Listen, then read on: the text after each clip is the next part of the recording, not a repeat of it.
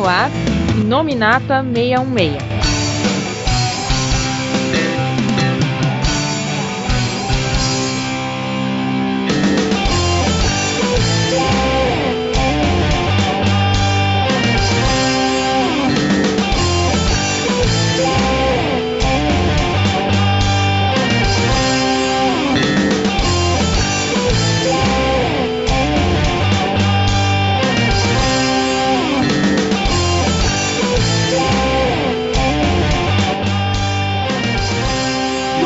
Pessoal, estamos começando aqui mais um Inominata 66. Eu sou o Corveiro e se você achou que Deadpool seria o máximo que você iria ver de quarta parede sendo quebrada, é porque não conhecia a mulher Hulk do John Byrne. E seria óbvio que isso seria levado para a série dela no Disney Mais, né? E aqui acompanhando a gente, como sempre, nesse podcast, Rafael Felga. Meritíssimo, requeiro uma segunda temporada dessa série. Felga, você é essencial para esse podcast funcionar, porque tem muita coisa que eu não vou saber falar. Vamos ver. Se prepara aí, por favor. É Paulo. Aqui é o Paulo, e agora canonicamente foi declarado que Cavaleiro da Lua e Miss Marvel são uma bosta. Meu Deus, o Kevin disse isso. O Kevin falou isso. É um algoritmo de merda que faz um monte de série padrãozinha igual, tudo igual. Não foi nem o Kevin que falou, mas tudo bem. João. Aqui é o João, e se você não ouvir esse podcast até o final, a mulher Hulk vai na sua casa e rasgar todos os seus X-Men. Boa, boa, que isso é uma referência, inclusive, à primeira edição do John Byrne, né? Da Sens Sensational Mulher Hulk. Né? Que faz também sim, uma paródia com a última edição lá. Podia ter uma coisa dessa aí na cena pós-crédito final, né? Quem sabe pra uma próxima temporada.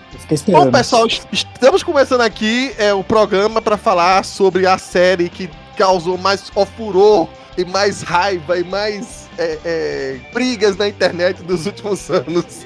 Isso é exagero, tá? Porque eu acho que a, as, a nossa página, né, pelo menos a do Facebook, as, as outras redes sociais não são tão é, agressivas assim. Nunca teve tanta movimentação, engajamento e xingamento e briga do que teve com a série da Mulher Hulk. E a gente vai aqui falar, né, sobre esses nove episódios aí, se é, essa raiva aí realmente é justificada, se a série é realmente uma porcaria, se a série não prestou por aí vai ou se a série já tava antevendo todo esse o furor da internet e aproveitou-se para usar isso e até, digamos assim, criar sua narrativa em cima disso, né? Exatamente o que eu ia falar. Na verdade, é, é, é, nem que eles é, anteciparam. Eles dependiam disso se na série o, a, o final ia ser bom. na verdade, é uma coisa que a gente vai deixar lá pro final, né? Mas assim, convenhamos, desde o anúncio da Mulher Hulk que aconteceu, acho que foi em, em 2020, num, ou 2020 ou, ou, é, acho que foi em 2020, num, numa apresentação da, da do D23, né? Em que eles apresentaram o Cavaleiro da Lua, apresentaram é, Miss Marvel e apresentaram é, a Mulher Hulk, né? Aí desde a primeira vez a gente primeiro pega os leigos básicos assim, né? Que ditos é, ultra fãs do UCM, né? E por aí vai. E que estranharam. Como assim? É tudo agora tem que virar mulher, tudo tem que mudar de sexo, né? Então logo quando postou na, no Instagram da. Criou-se, né? A, o Instagram, redes sociais da Mulher Hulk, né?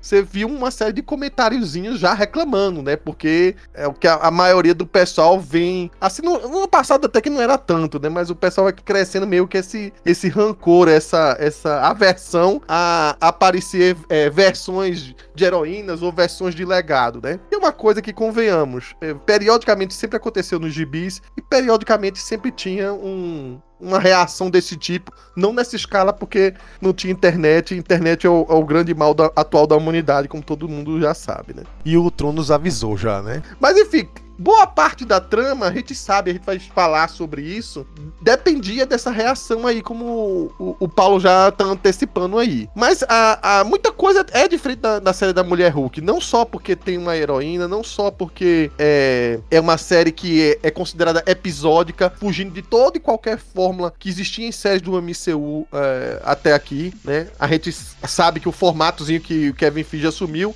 o padrão, pelo menos, tá? É que fosse sempre seis episódios e que equivalia no conjunto todo como se fosse um grande filme, né? E ao longo dos, das séries que a gente viu até aqui, até que a divisão entre episódios não era muito clara e não era. Muitas vezes eu questionei isso. Acho que eu questionei em Falcão e o Soldado Invernal.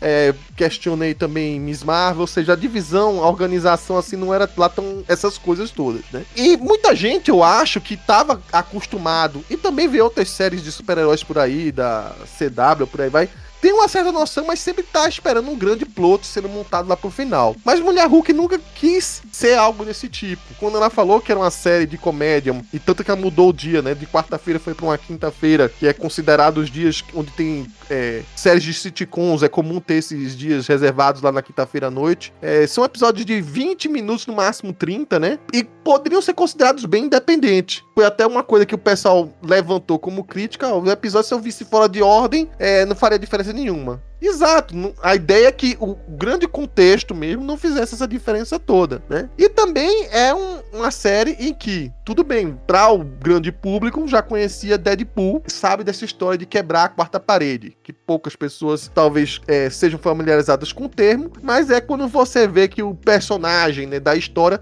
ele tem um pouco de autoconsciência em que ele é um personagem, que ele tá contando essa história para um espectador que tá fora daquele daquele quadrado, digamos assim, que seria onde o estudo está sendo gravado, né? Ou seja, ele olha para a câmera da filmagem e ele se comunica. Pera, pera, pera só um pouco. Não venha me dizer no Brasil que o povo não tá familiarizado. Todo mundo cresceu lendo Turma da Mônica, em que a Mônica ou Cebolinha vão reclamar com o Maurício sobre a, o enredo da história. Pois é, até, até levantaram esse exemplo, né? Dizendo a Mônica já fez isso antes. E é isso que eu queria levantar. Na verdade, quem já fazia isso muito antes era a mulher Hulk do John Byrne, né? Boa parte do que você vê de histórias em quadrinhos que foram feitas antes foi o Byrne que pegou essa deixa. Aí a gente levanta, mas o Byrne que inventou isso, não, a própria Stan Lee e Jack Kirby fazia essas pequenas pontinhas, mas não algo tão descarado ao ponto do personagem pular da tela como o Byrne fazia interagir com os personagens desse tipo. Quem tá lendo coleção, a coleção, aquela coleção clássica da Marvel, tem uma edição do quarteto que mostra que o Reed ficava é, ameaçando o Stan Lee e o Jack Kirby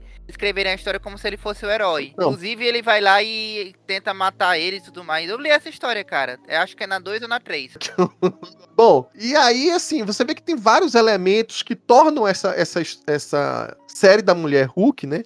E talvez a, a série que mais pareça um pouco com ela de todos que houve até aqui, ser, for, seria WandaVision, mas WandaVision acaba sendo um formato diferente, é um monte de homenagens, né, ali mas ela tem uma estrutura parecida, né? As pessoas certamente iriam estranhar de cara, né? Esse formato. E principalmente iam achar muito confuso porque o mote principal da série nunca foi e não era interesse de ser uma série de super-heróis. Era para ser uma série de. É, que a, a Jean apresenta logo no início e você deveria entender logo no primeiro episódio, é que aquilo ali é uma comédia de advogados, né? O, em inglês o, o, termo é mais específico, né? Legal comedy. Que basicamente é, é comum ter nos Estados Unidos é, vários tipos de versões diferentes, né? De episódios de série assim, né? Que a, a mais conhecida são aquela Law and Order, né? Que quem deve ver mais aqui é o, é o Felga, né, Felga?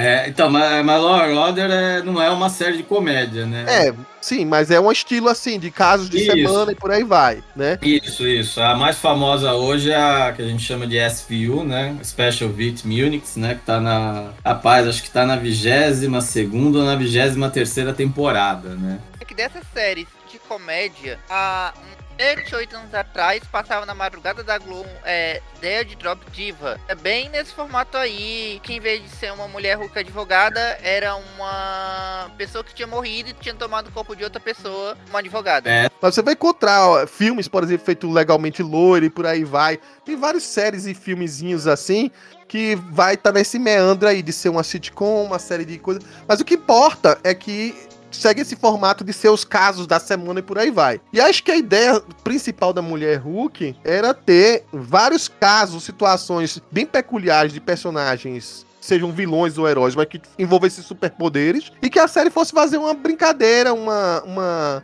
um, um what if, né, digamos assim, de como seria essa situação com um determinado personagem com esses poderes e num, numa situação é, é, jurídica, vamos dizer assim, que a, a Jennifer tivesse que representar é, ou, ou, defender ou atacar, enfim, não sei, tá? Então assim, a, a princípio, a perspectiva era essa. Óbvio que a mulher Hulk como um todo, ela não é só isso nos quadrinhos, né? Na fase do John Barney, principalmente, vale ressaltar que a gente fala que tem muita inspiração nessa questão da quebra de quarta parede, mas ela era muito mais a mulher Hulk do que a advogada, do que a Jennifer Walters na fase do Burnie. É, se você pegar, acho que 80% das histórias é isso, tá? Mas, se você pegar outra fase que é a do Dan Slott, já o Dan Slott foi a pessoa que mais pegou pesado nessa situação, mais botou personagens coadjuvantes é, relacionados e criou esse, essa história de, de Jen e a mulher Hulk conviverem e entrar em conflito entre uma versão. Apesar de não ter esse, essa questão de personalidade diferente, mas a, a, versão de uma e da outra entrava em conflitos em várias situações. Então tem também a fase Dan Slott que é trazida para cá, e tem também, a, a, episodicamente, assim, falando, algumas referências da fase do Charlie Soule. Charlie Soule, que é advogado, além de roteirista da Marvel, né, de quadrinhos, e que serviu de é, consultor jurídico para praticamente quase todos os episódios. Então, quando precisar de escrever o, o, o advocatez, né? escrever os termos jurídicos, chama o Charles Soule, né? Então, o melhor é juridiquês. É... Juridiquês. Ah, é, juridiquês, né? é, né? Mas só pra é, consertar aqui o currículo dele. Ele é advogado, roteirista, escritor, é, consultor jurídico e baterista de uma banda. E ele consegue ainda dormir 8 horas por pois dia. Pois é, pois é. E bom, enfim, a gente vai ter uma gama de coisas aqui para falar, cheio de eggs, outros nomes dos quadrinhos para citar, mas acho que chegou o momento da gente pôr a, a casa em ordem, né? E não vai dar para falar sobre tudo, mas comentar cada um dos novos episódios que surgiram aqui. O primeiro é um episódio de origem. Curiosamente, a história não de origem não seria contada logo de cara, né? Eles primeiro iriam querer trabalhar a trama da Jen, a vida dela, o dia a dia, e ela se mostrando pela primeira vez ao público, mas a origem ficaria um mistério a princípio. Mas o Kevin Feige pediu para esse episódio logo de cara, porque talvez ficasse muito complicado e eu acho que ele tinha aqueles planos, né? Que no, no final ele comenta sobre o Hulk, né? Então ele colocou logo isso numa ordem cronológica que seria mais digerível, né? E explica muita coisa do que a gente viu do Bruce Banner até aqui, né? A gente entende por que, que ele tava com aquele é, inibidor de poderes, né? Com a explicação de que seria um jeito mais rápido de se curar. É estranho, mas tudo bem, ele precisava de uma desculpa para deixar o Banner é, no lugar do Hulk, né? Pra que finalmente acontecesse um acidente. e aí sim o Banner se ferir e o Banner é, conseguir contaminar a Jen com o sangue dele, né? Que é uma coisa que ele sempre foi precavido, seja nos quadrinhos ou aqui. Não quero passar meu sangue para ninguém para não criar novos monstros, né? Muita gente questiona que é estranho, que foi uma, uma, uma passada de poderes muito à toa e por aí vai. Mas a gente gravou o podcast do Hulk, né? E viu que o Samuel Stern pegou os poderes, que a gente acha que pegou os poderes, né? Mas supostamente pegou, do mesmo jeito esquisito, né? Foi gotejando sangue numa ferida e, e acabou, era é assim porque, mesmo. É porque a gente sabe que ele era tão precavido com o negócio de sangue que ele mandava pro Sedex o sangue dele. é, a gente sabe disso.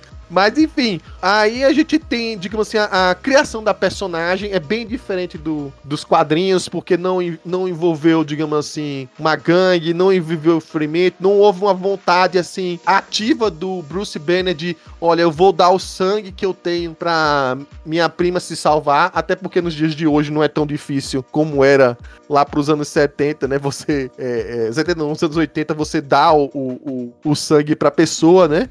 É, você arruma fácil isso, né? Levando ela para o hospital. E na época que foi escrita a história, eles estavam na cidade interior e aí não realmente era limitado, era outra época por aí vai. E aí meio que mudou isto, mas ao mesmo tempo deixou várias coisas assim próximas também, sabe?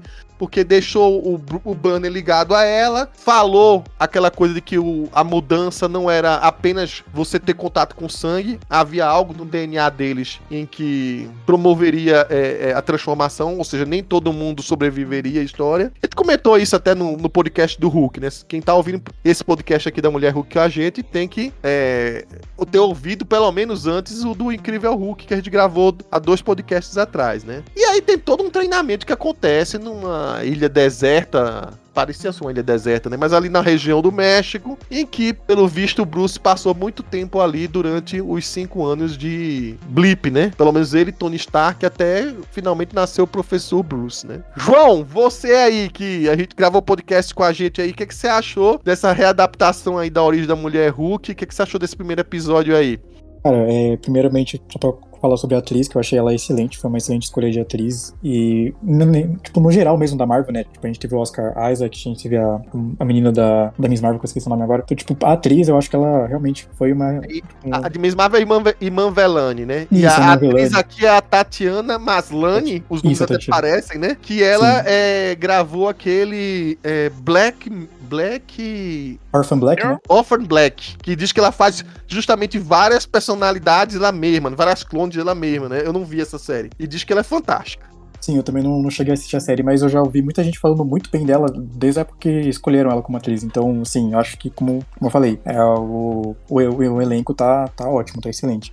Em relação tipo, a, a origem, assim, na verdade eu vou falar que achei pouco crível, mas como a gente já falou antes, né? É explicado quando você assiste lá o filme do Hulk que tem toda essa questão do sangue. Então, eu achei ok. Se você pegar, na verdade, a própria história de origem dos quadrinhos, já, tipo, não é, nossa, grande coisa, né? Tipo, super fantástico, bem desenvolvido. Mas é que eu acho, tipo, que tá ok. Eu acho que, que fez, assim, sentido, porque, como a gente falou, lá no Hulk a gente explicou melhor e faz, faz um bom, bom sentido ali. É, sobre a... Eu acho que colocarem o Hulk nesse primeiro episódio, provavelmente vai ser pra, pra chamar realmente a atenção do pessoal, né? Porque, como a gente já, já tocou no assunto, a série não tava muito bem vista pelo pessoal, né? O pessoal não tava muito empolgado pra ver e a gente sabe que a gente tem realmente uma, uma onda tóxica de pessoas comentando hoje em dia e tal. Então, colocar um personagem conhecido, um rosto conhecido, talvez tenha chamado mais atenção do público, né? Não sei, talvez seja algo que, que eles possam ter pensado ali pra conseguir trazer o pessoal. E é uma ideia também que eu achei bem bacana colocarem, misturarem comédia. Comédia realmente de fato. Eu acho que a comédia dessa série, ela, ela funcionou, sabe? Eu acho que ela conseguiu me capturar em alguns outros filmes e séries da Marvel, assim, eu sei que tinha umas pitadas ali, ou às vezes tinha um pouco mais de, de comédia, mas não, não, não sei, não me sentia tão, tão convencido. Por exemplo, Thor, é, Amor Trovão,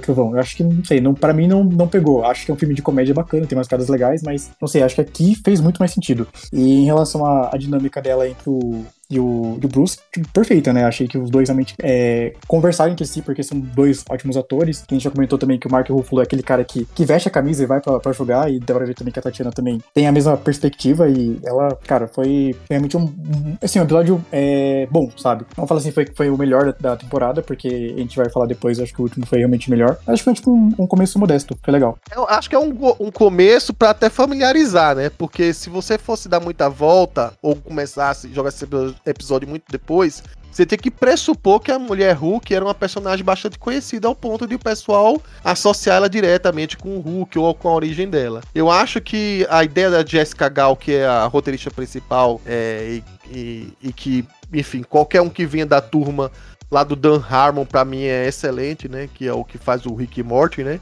e ela é uma delas, né? Que veio do time de lá. Eu acho que é- seria um, um tiro no pé inicialmente, porque a gente tem que sempre supor que a, a fila, a quem, quem segura a fila não é o primeiro, né? O da fila. Quem, quem leva a fila numa trilha é sempre o que tá atrás, né? Você vai seguir o, o, o passo da pessoa que vai ter mais dificuldade. Então você não vai direcionar uma história supondo já que as pessoas têm esse conhecimento, esse e aquele.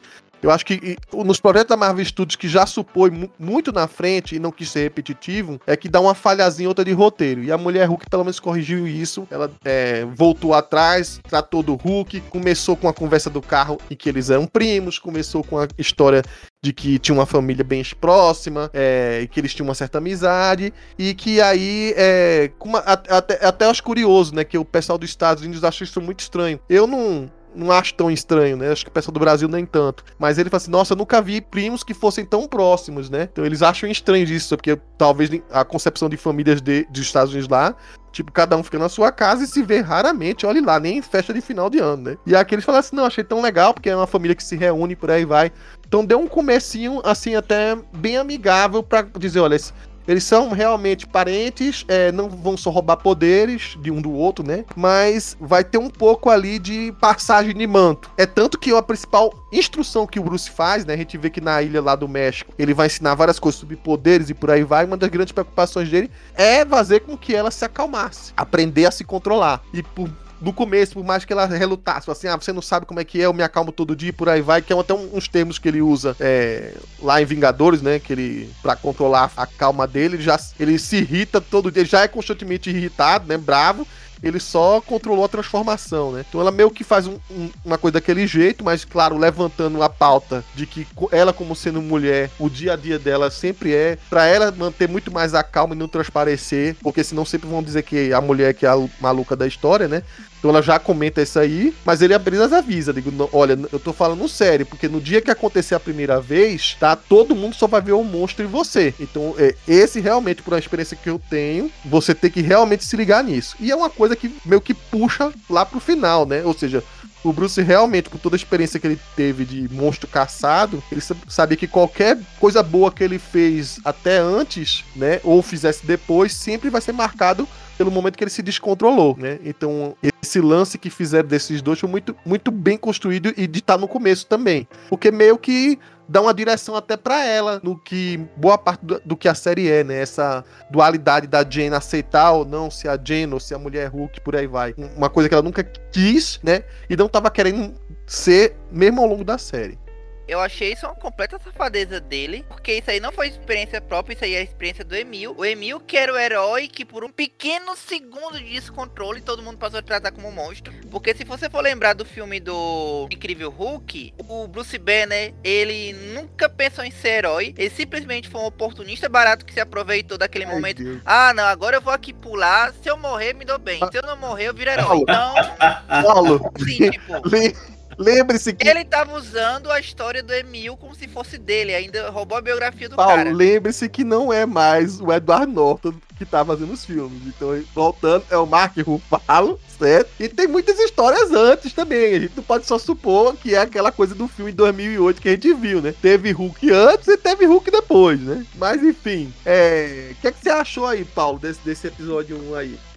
A parte que ela não quis contar era a parte que ela controlava a raiva toda vez que tinha jantar de família e os pais dele. Olha, seu primo salvou o mundo, seu primo é um dos Vingadores. O que você tá fazendo da sua é vida? Aquele papo de família de fim de ano, né? Ou então com quem que você tá? É, justamente, é por causa disso que os primos, ou lá os primos é, ninguém tá nem aí pra primo pra evitar essa confusão. É, vai, vai ver que é por isso, né? É. Felga. Cara, o começo é, é, ele é bem interessante, né? No início eu até achei que, que aqui ela, ela tá como promotor assistente, né? Ou, ou no cargo lá, o cargo que tá lá no, no lá, lá, no escritório dela era District Attorney Deputy, né? É, seria é, promotor distrital, é, de, é, delegado ou assistente, enfim, né? E, e até imaginei que ela ela ia ficar, né? Depois a gente vê no, no decorrer do, da, da, história que ela acaba realmente indo pro escritório da advocacia, igual era no, nos quadrinhos, né? Assim, acho que fizer, foi uma boa escolha. Acho que o Kevin Feige acertou bem nessa de, de colocar esse comecinho, um começo rápido até, né? Mas é um começo que funciona funciona bem ali, né? E assim, cara, pô, o pessoal, sei lá, o negócio da transfusão aí, do sangue caindo, bom, ficção tal, normal isso aí, né? Não tem. É... Não, não dá pra encanar muito com isso, até porque isso aconteceu lá, no, lá atrás no filme do, do Incrível Hulk, que a gente falou faz pouco tempo, né? Uma grande disposição que houve logo no começo, por conta do, do digamos assim, do murmurinho da internet, foi a questão das palavras lá da Jen, que quando o Hulk vai falar com ela a primeira vez, né? Primeiro testando quando ela vira monstro e que ela se controla rapidamente. E ele pergunta: Ué, você é a Jen? É, sou a Jen mesmo. Aí ele comenta que ela, né? Eles dividem algo geneticamente, mas ela consegue de alguma forma metabolizar melhor a radiação gama, né, do que ele. E ele só conseguiu com o tempo administrar, ou precisou fazer aquela, aquele longo tempo ele e o Tony Stark para conseguir, digamos assim, tornar o que ele é, o professor Banner, né, o hoje em dia, né? E aí muita gente já ficou meio que os pelos eriçados assim, né, por conta que ah, já começa a história dizendo que ela é melhor que o Hulk, como é que pode, por aí vai. E ou então reclama que, ah, ela bateu no Hulk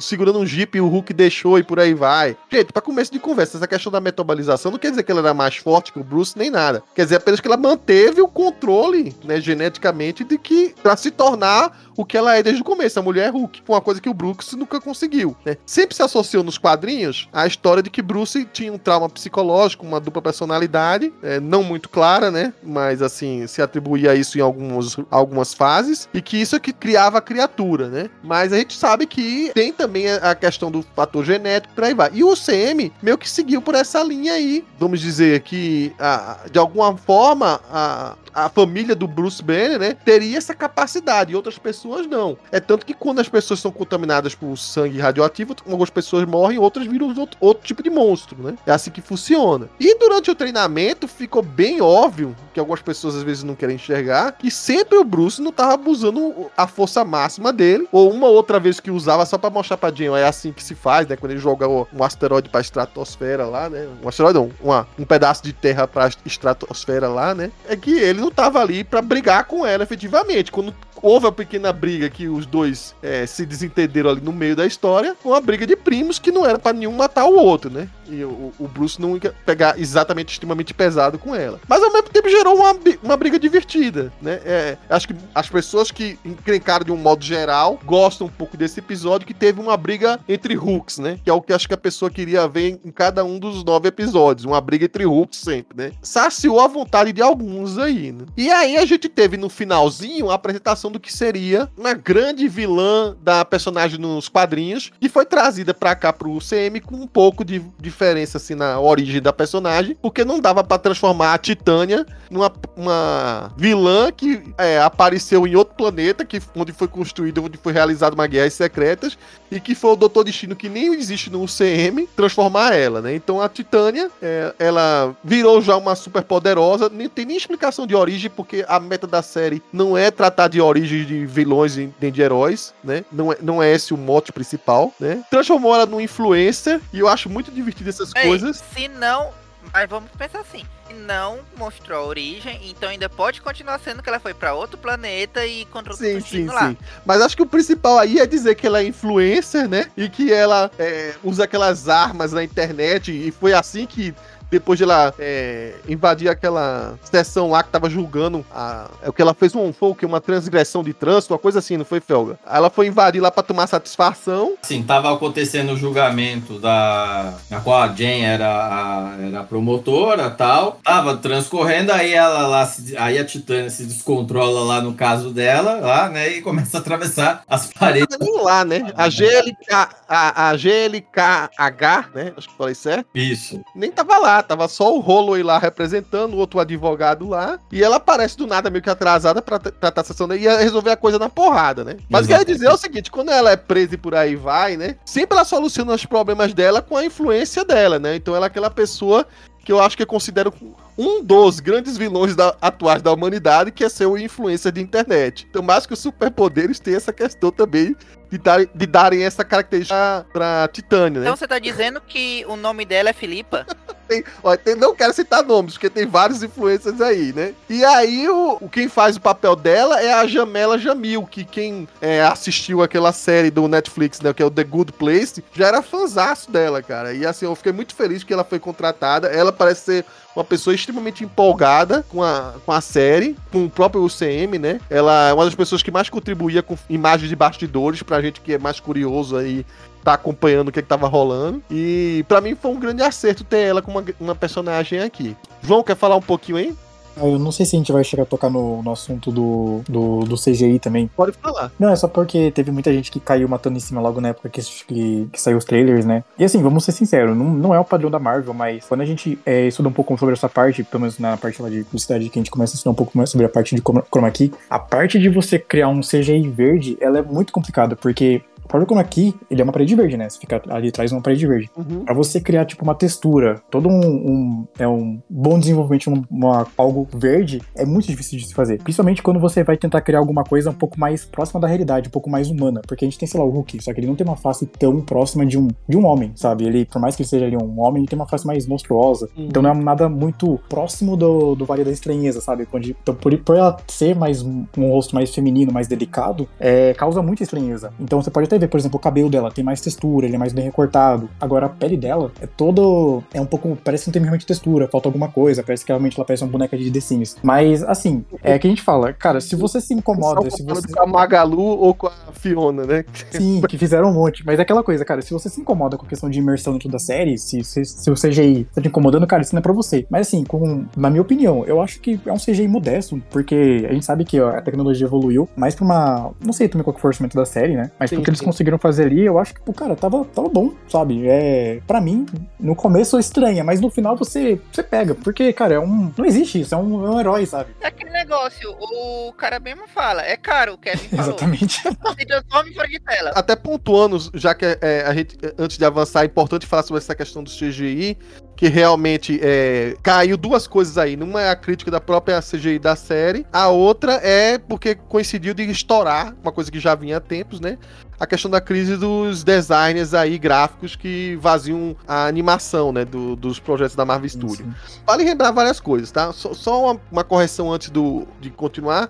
É que o, o João falou aí do chroma key, mas eu acho que boa parte hoje em dia da Marvel Studios nem usa. O chroma key hoje em dia é mais usado para você criar um fundo falso, né?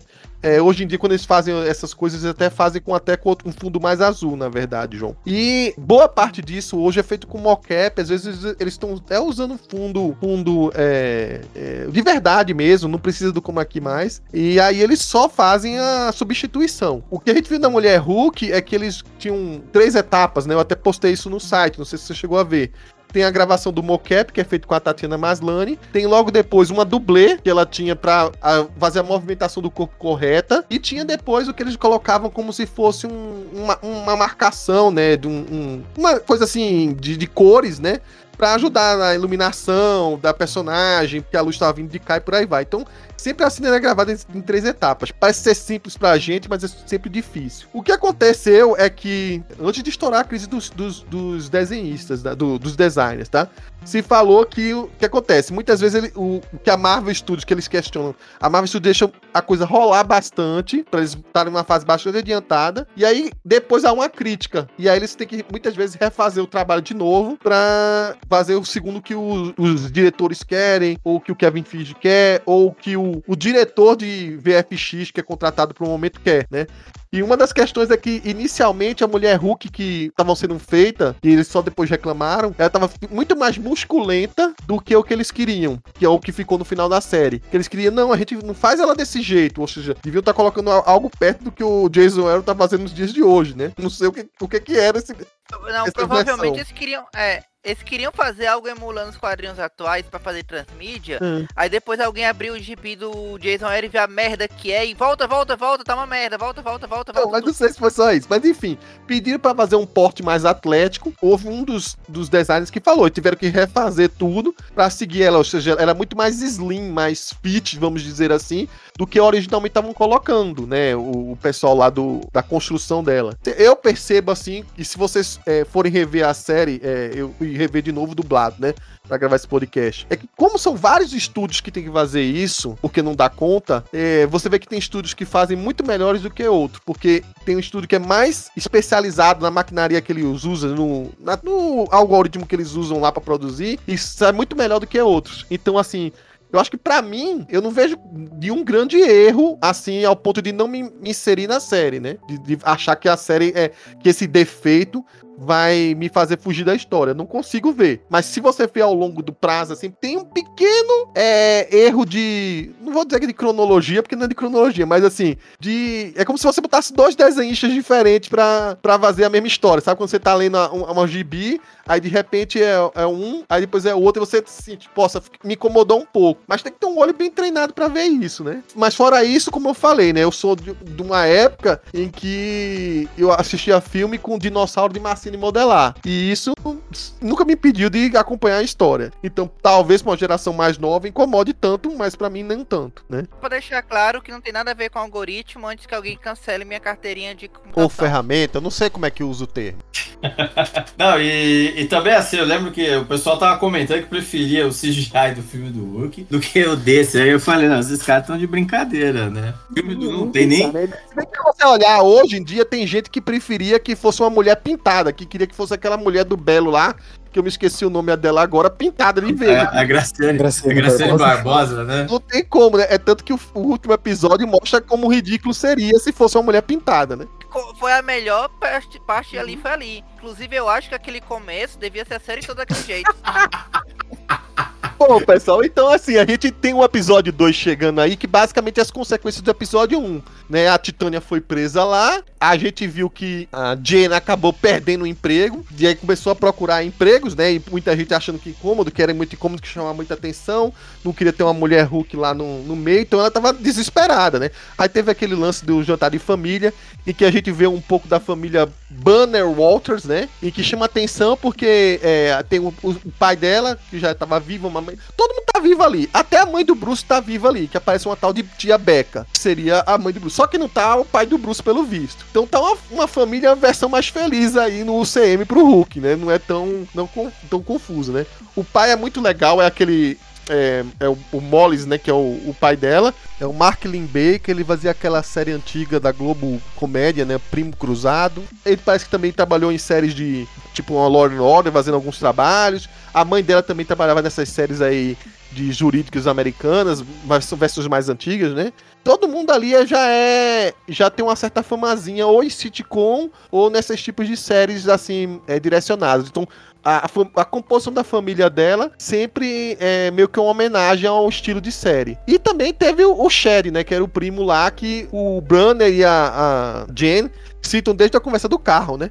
Que o Chad é, é tão inteligente quanto eles, era o Chad. O que me deixou super com a, a pulga atrás da orelha ao longo de toda a série, porque o Chad era muito idiota. Mas, sei lá. e eu fiquei com essas teorias malucas na cabeça. Enfim, é, é um episódio que também é a primeira vez que eles constroem é, essa ideia do, das pessoas odiarem a, a mulher Hulk, né? Ah, porque ela roubou o, a, a força do Hulk? Por que, que não cria uma, uma outra heroína e não é a Hulk por aí vai. Então é o primeiro episódio que tem aqueles comentários de internet que foram puxados, inclusive, de comentários reais, né? Do, do primeira postagem de Instagram que teve da série, né? E que já aí de cara, se o primeiro episódio deixou algumas pessoas mais ou menos, o segundo já deixou um monte de pessoas que iria criticar a série muito irritada. Por quê? Porque a série vai se, vai se prender a, a, a gente falar da própria crítica dela, é uma maneira muito fácil de se proteger. Ela já tá se defendendo e dizendo que as pessoas vão criticar ela. Mas é, o recurso que a série iria usar e, e iria trabalhar isso ao longo de, dos nove episódios para ter uma grande construção no final, né? Olha, a diferença é que pelo menos fizeram isso de uma forma meta que ficou muito foda. Em vez Sim. de algumas séries. Óbvio, tudo aí do Star Wars hoje em dia. Que simplesmente tenta usar isso como escudo e criticar quem critica ela pra evitar grandes falhas de roteiro. Não, mas eu acho que assim, é- era desde o começo, porque ninguém, digamos assim, ninguém ia fazer um roteiro adivinhando o futuro, que ia dar as coisas. Então eles já sabiam. Era muito óbvio. Era, É, era muito óbvio. que isso Eles, ia eles, eles- eles já sabiam que iria acontecer. Então eles precisavam desses comentários pra já sair é, é, embasando a série. E toda essa construção, apesar das pessoas se incomodarem um pouco, nunca foi a, a história principal, digamos assim, da, de cada episódio. Tirando do final. Então, assim, só tô comentando que tinha essa cutucada, essa construção, mas era sempre um. Sabe aquela, aquela história de fundo, de interlúdio que o Chris Claremont sempre criava na revista dos X-Men e que só vai mostrar lá no final. Então era sempre isso. Então não houve grandes incômodos. A gente viu no decorrer do episódio que a Jen conseguiu um emprego na GLKH, que é uma homenagem a, aos três principais, digamos assim, criadores da, da Marvel, né, que é o Marty Goodman, é o G, o Lieber, é, o L é do Lee, né, o, o nome original dele, sem ser o nome artístico, e do Kirby, o K, só que é Kutzberger, né, que o- ele era, era o nome também não artístico dele, não o nome original dele. E o H era o, nome- o único nome inventado, que é o único personagem que aparece de fato na história, que é o Holloway, que aí o ator tá lá aparecendo pra convidar a Jen. Todos os outros três sócios do nome anterior são sócios que não aparecem, né, só são é, brevemente comentados, né. É, aí a gente conhece o Pug, que é também outro personagem de, das histórias e quadrinhos, né? Da história do- da época do Dan Slott. É, tem até um relacionamento amoroso breve com a Jen. A Mallory também é, faz parte dessa, dessa firma. Nos quadrinhos ela é meio que uma rival dela. E aí tem a, também a, a, a Nikki Ramos, que não é uma personagem de quadrinhos, o que lev- levantou um monte de suspeitas pra uma galera fazendo mil teorias no começo sobre ela, mas é só Nikki Ramos mesmo. Talvez ela tivesse referência com uma grande amiga da Jen no passado aí das primeiras histórias, mas não foi o caso. Eu né? gostaria que ela fosse o Mephisto, mas não foi, não, né? chega de Mephisto, né? De teorias com Mephisto. E aí no finalzinho só tem um- uma construção aí pro terceiro episódio, que é a história do, do Abominável, né? Que a gente. Será que a Jen vai querer ou não é, é, defender o, o grande inimigo do primo dela, que quase matou o primo dela, que destruiu o Harlem, sinal com uma referência de novo ao. ao O pai do Jim Wilson, né? é, ao pai do Jim Wilson, né? Que é o. o como é o nome dele, meu Deus? O, O Wilson pai. Não, é o Gideon. Gi- Gideon, Gideon. Wilson, né? Que ele aparece como sendo, em vez de ser um, um pastor, né? Ele aparece na TV dizendo que ele é o cara que botou o, o, Emil na cadeia por esse tempo todo, né? E ele reluta que não quer que o Emil se liberte, como é que as pessoas estão fazendo isso e por aí vai, né? Bom, e aí tem a, a primeira volta do Emil, aquela construção e por aí vai. É, é um episódio que talvez seja o, o episódio mais, mais dependente dos outros, né? Ele não tem uma história fechada em si. Mas ele bota um monte de elementos para ser trabalhados aí, né? A, vamos dizer assim, a Jane, ela, em razão de, vamos dizer assim, do julgamento lá dela, que ela conduz, que vamos dizer assim, que ela atuava como promotor, ter sido anulado tal, e, e sempre tem alguma coisa que quando você influencia o júri de uma forma, como é que eu posso dizer, É, quando você causa uma certa influência que estaria fora da regra do jogo, né? Tanto é que o júri tem, tem uma série de regras para você, vamos dizer assim, preservar a convicção do, do jurado, né? Então, aqui no Brasil é, tem uma série de regras. Ah, o jurado não pode, não pode se comunicar, não pode falar, não pode acessar rede social, não pode fazer um monte de coisa, né? Nessa linha. Nos Estados Unidos, acho que a depender do estado, né? Cada estado tem suas regras, tal, pode seguir essa regra. Como a Jane influenciou, vamos dizer assim, causou uma, uma influência fora da regra do jogo, o julgamento dela foi anulado e por causa disso ela perdeu o emprego que ninguém queria, né? Ter um A né? influência dela, pessoal, foi ter salvo o júri. Então, o que o Exatamente. Holloway tinha dito é o seguinte, ó, é, eles vão dar a favor do caso da Jen porque ela acabou de salvar essa galera. Então, mesmo ela tendo ganhado o caso, foi anulado por conta disso, né? Exatamente. E aí a, a Titânia só foi momentaneamente presa porque ela saiu quebrando as paredes, mas ela não acabou não, não sendo julgada nesse, nesse julgamento em específico. O que o Fraga tá dizendo então é que o Jonathan Kent tá certo. A Jennifer deveria ter deixado todos morrerem pra poder ganhar a causa. Juridicamente falando, não vamos, não vou comentar. É, O chefe dela disse que não, mas por conta disso ia prejudicar, né? E vários outros é, potenciais firmas não quiseram contratar ela pelo mesmo motivo, né? é, até que então quem contrata, né, é quem vai montar uma divisão de direito super-humano, né? Uma super, é, como é que fala? Superhuman Law, né? Que é A- Além dos super-humanos, acho que já estava existindo alguma coisa desse tipo. Vale ressaltar que ao longo da série fala que os acordos Sokovias caíram, né? E que parece que tem essa, essa ideia dessa lei sendo formada aí por aí vai. E é curioso que é uma coisa que talvez muita gente tenha estranhado é que ao longo da série foi aparecendo vilões à torta e à direito, a vilões muito B, C, D, sabe? Mas sem história de origem, e o pessoal fica, ué, isso tá aparecendo sem explicação, sem nada, que coisa maluca é essa? Mas é o mote da série. A série precisava desses personagens aí. E não é uma série de construção normal de super vilões ou de super-heróis, mas precisava de, de diferentes personagens pra montar diferentes casos, né? Tanto é que a série ela acaba se calcando, né? A gente mais pra frente vai falar isso, em muitas participações especiais, né? E aí a primeira participação especial, vamos dizer assim, é o retorno, né, do Emil Blonsky, né, do Tim Roth, né, ao, ao personagem, né? E depois de quase mais de 10 anos depois, né? E aí volta para analisar a questão da, da condicional, né? Aqui no Brasil a gente não tem eh, essa questão da condicional, progressão de pena, tal, uma coisa muito mais fechada. Nos Estados Unidos, normalmente tem sempre uma, dependendo do tipo do caso, da pessoa, tal, ganha áreas muito muito aberto, grandes debates tal. E aí, por exemplo, a gente tem um caso que sempre vai para ser analisado a condicional, que é o assassino de John Lennon, Mark Chapman. E, to, assim, de tempos em tempos vai, aí vai lá Yoko Ono, fala que não, que não sei o que, o cara é perigoso, não pode. E aí sempre negam a, a condicional. E normalmente é mais ou menos no mesmo estilo que foi com o Emil Blons, com um comitê aí formado, né? Aí eu não sei, não posso precisar quem são os membros desse comitê, de que órgãos tal, mas até sei que tem, pelo que eu já vi ali, você tem pessoas do poder público, mas até mesmo pessoas do é, da, vamos dizer assim, da sociedade civil, né? É um, né? Tem essa lá nos Estados Unidos eles têm muito essa mistura. É um pouco diferente da é, daqui que normalmente a, cabe somente a um juiz, né? A decisão de progressão de regime, toda essa parte, né? Lá não, sempre passa por essa análise, por esse comitê. Tem alguns casos que ganham essa repercussão muito parecida com o que aconteceu com Emil Blonsky. Então, por exemplo, quando é determinado assassino, determinado cara que ganhou muito destaque vai para vai ter essa, vamos dizer assim, essa audiência de condicional, vira essa coisa a favor ou contra, né? E ela pega logo esse caso de cara, né? Vamos dizer assim, cheio de, de questões, né? Inclusive até tem lá assinatura de, de, de, termos de, de conflito de interesse, né? Tanto de uma parte quanto da outra, porque em tese você teria um conflito de interesse, né? É, o Emil é... disse que queria que fosse ela e assinou que uhum. não haveria conflito de interesse, que por ele tava tudo bem, né? Uhum. E ela que tava toda cismada, cheia de dedo. Tanto que ela vai primeiro ligar pro Bruce, né? E aí a gente tem a noção finalmente, né? De que o Bruce tá indo pro espaço. Vale ressaltar, eu não tinha comentado antes. A coisa que causou o acidente de carro a princípio foi uma nave sacariana, né? E tem todo um mistério aí de que Hulk vai pro espaço e a gente não sabe o que vai acontecer porque supostamente vem um filme aí, ele não sabe que momento. Se, é, se vai falar sobre essa viagem, se vai falar sobre depois dessa viagem, ou qualquer coisa desse tipo. A gente só sabe que ele foi pro espaço. E deixou uma piadinha no ar, né? Engraçada, né? Até que foi aquela história de que ele e o Emil tinham se resolvido porque até que nesse momento o Bruce se considerava um novo homem, né? Alguém diferente. Detalhe, ele é um outro nome mesmo, porque ele é um, é um outro ator fazendo ele, né? Não tem nada a ver com o Barnó.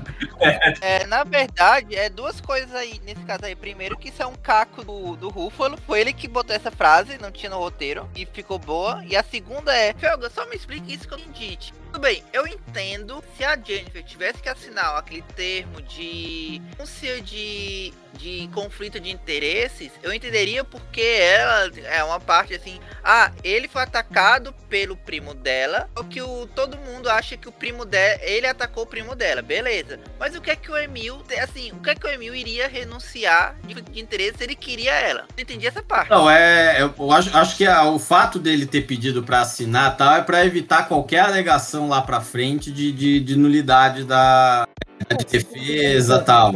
Aí, por conta que ela fez de propósito alguma coisa. Então ele reconhecia que ela poder, tinha um problema, mas que para ele tava tudo bem, tá? Porque ele precisava de um advogado para recorrer à condicional dele. E ele queria especificamente ela e tinha que reconhecer que havia esse conflito. Então, se desse errado, ele depois não podia alegar, né? Então, não, já tô reconhecendo que tem esse conflito e reconheço que ela poderia é, fazer isso de uma maneira pessoal e me ferrar. Mas ele confiou nela e acabou, né? É. Tem isso. Vale ressaltar, inclusive, que o seguinte, que o, o Tim Roth volta aqui, muita gente questiona que ele tá todo namastê e por aí vai, mas ele é genial. Dois momentos que ele, que ele tá na prisão, cara, é, é muito bom como ele sempre se coloca como vítima da situação e que foi levado a fazer isso. O que é um lado que o Paulo sempre vai olhar e bater palma pra ele, né? Primeiro, é porque não o exército me forçou para tomar esse soro estranho e que me transformou, como se ele não tivesse desejado aquilo mais de uma vez, né? Que a gente viu que ele tomou mais de uma dose lá na, em 2008. E quando acontece da história. Não, pera lá, pera lá. Isso aí, na verdade, foi o Edward Norton indo lá no Kevin e mandando mudar o roteiro para ele ser mais herói. A gente viu isso no final do. E a outra coisa, e a outra coisa é que também, quando ele, é, que depois descobre, né, que ele inadvertidamente saiu da prisão. Olha, é, mas não fui eu que saí da prisão, me tiraram.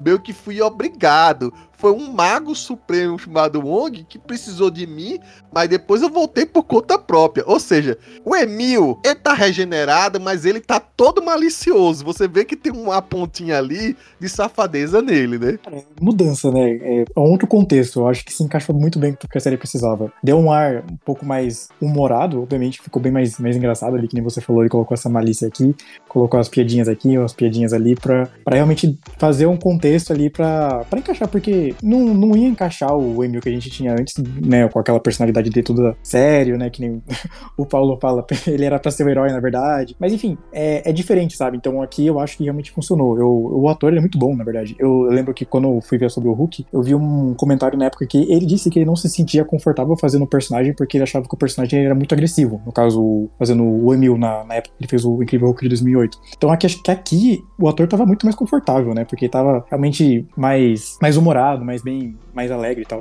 Outra coisa que eu acho que é bem interessante aqui, que nem a gente já começa a colocar personagens, né? Tipo B, C, D, né? Porque a gente vai, vai falar o decor do, dos episódios aí. Todos os personagens que estão aparecendo vilões, não precisa, tipo, desenvolver, porque a gente chegou num contexto do MCU onde a gente sabe que tem um monte de vilão, sabe que tem um monte de herói nascendo o tempo todo, porque a gente tem, sei lá, a gente teve ali o, todos esses filmes ali de Vingadores, então é popular ter, imagina, é tipo celebridade. Então é popular você ter vilões, é, super-heróis, sem contar o blip que a gente teve. Então tem um espaço tão grande ali de, desde que nasceu os super-heróis que deve ser até meio comum. Ah, você tem ali super-herói, super-vilão, tipo, na esquina, assim. Não tô falando nesse sentido, mas dá pra entender que está sendo construído para mostrar que os super-heróis estão se tornando comum dentro do, do MCU. Então por isso que a gente vai ter bastante personagem aí, né, B e C dos quadrinhos, até D, E. Por exemplo, o Homem-Sapo. É, uma coisa também que eu acho que é interessante aqui já começa a questão da, da Jennifer e a Mulher Hulk terem essa contradição, né, onde elas não se aceitarem. No caso, a Jennifer preferir não, não gostar de ser a Mulher Hulk, né, porque virou uma, uma piada no começo. E isso daí já desenvolvido logo, logo no, no, primeiro episódio também. E sem contar que a, a, maior quebra da quarta parede aqui foi com certeza os, os comentários, né, porque parecia que tava. Eu tava abrindo no Facebook vendo um comentário de, de, de tiozão falando: ah, personagens femininas que eu não gosto por motivo é, específico. Aí só tem, tipo, realmente personagens femininas, sabe? Então, acho que aqui eles realmente pegaram o, o supra-sumo tóxico da internet e colocaram ali no, dentro da série, que fez muito, muito sentido. Bom, e aí, enfim, a gente vai se caminhando pro terceiro episódio, em que a, a, a Jen, ela tem um problema a resolver, né? Que primeiro ela descobre que o, o Emil, pelo, pela, pela TV, né? Descobre que o Emil vazou, né? E, e pelo que mostra ali em Shang-Chi, é, ele deve ter sumido bem antes daquela conversa que ele teve com ela, mas só vazou agora, né? Aquela luta em Macau. Então tem, tem um delay aí, de, digamos assim, de alguns, algumas semanas aí pra essas imagens terem chegado nos Estados Unidos, sei lá. Né? Tu sabe que quando tudo que vem da China para em Curitiba e fica um mês lá.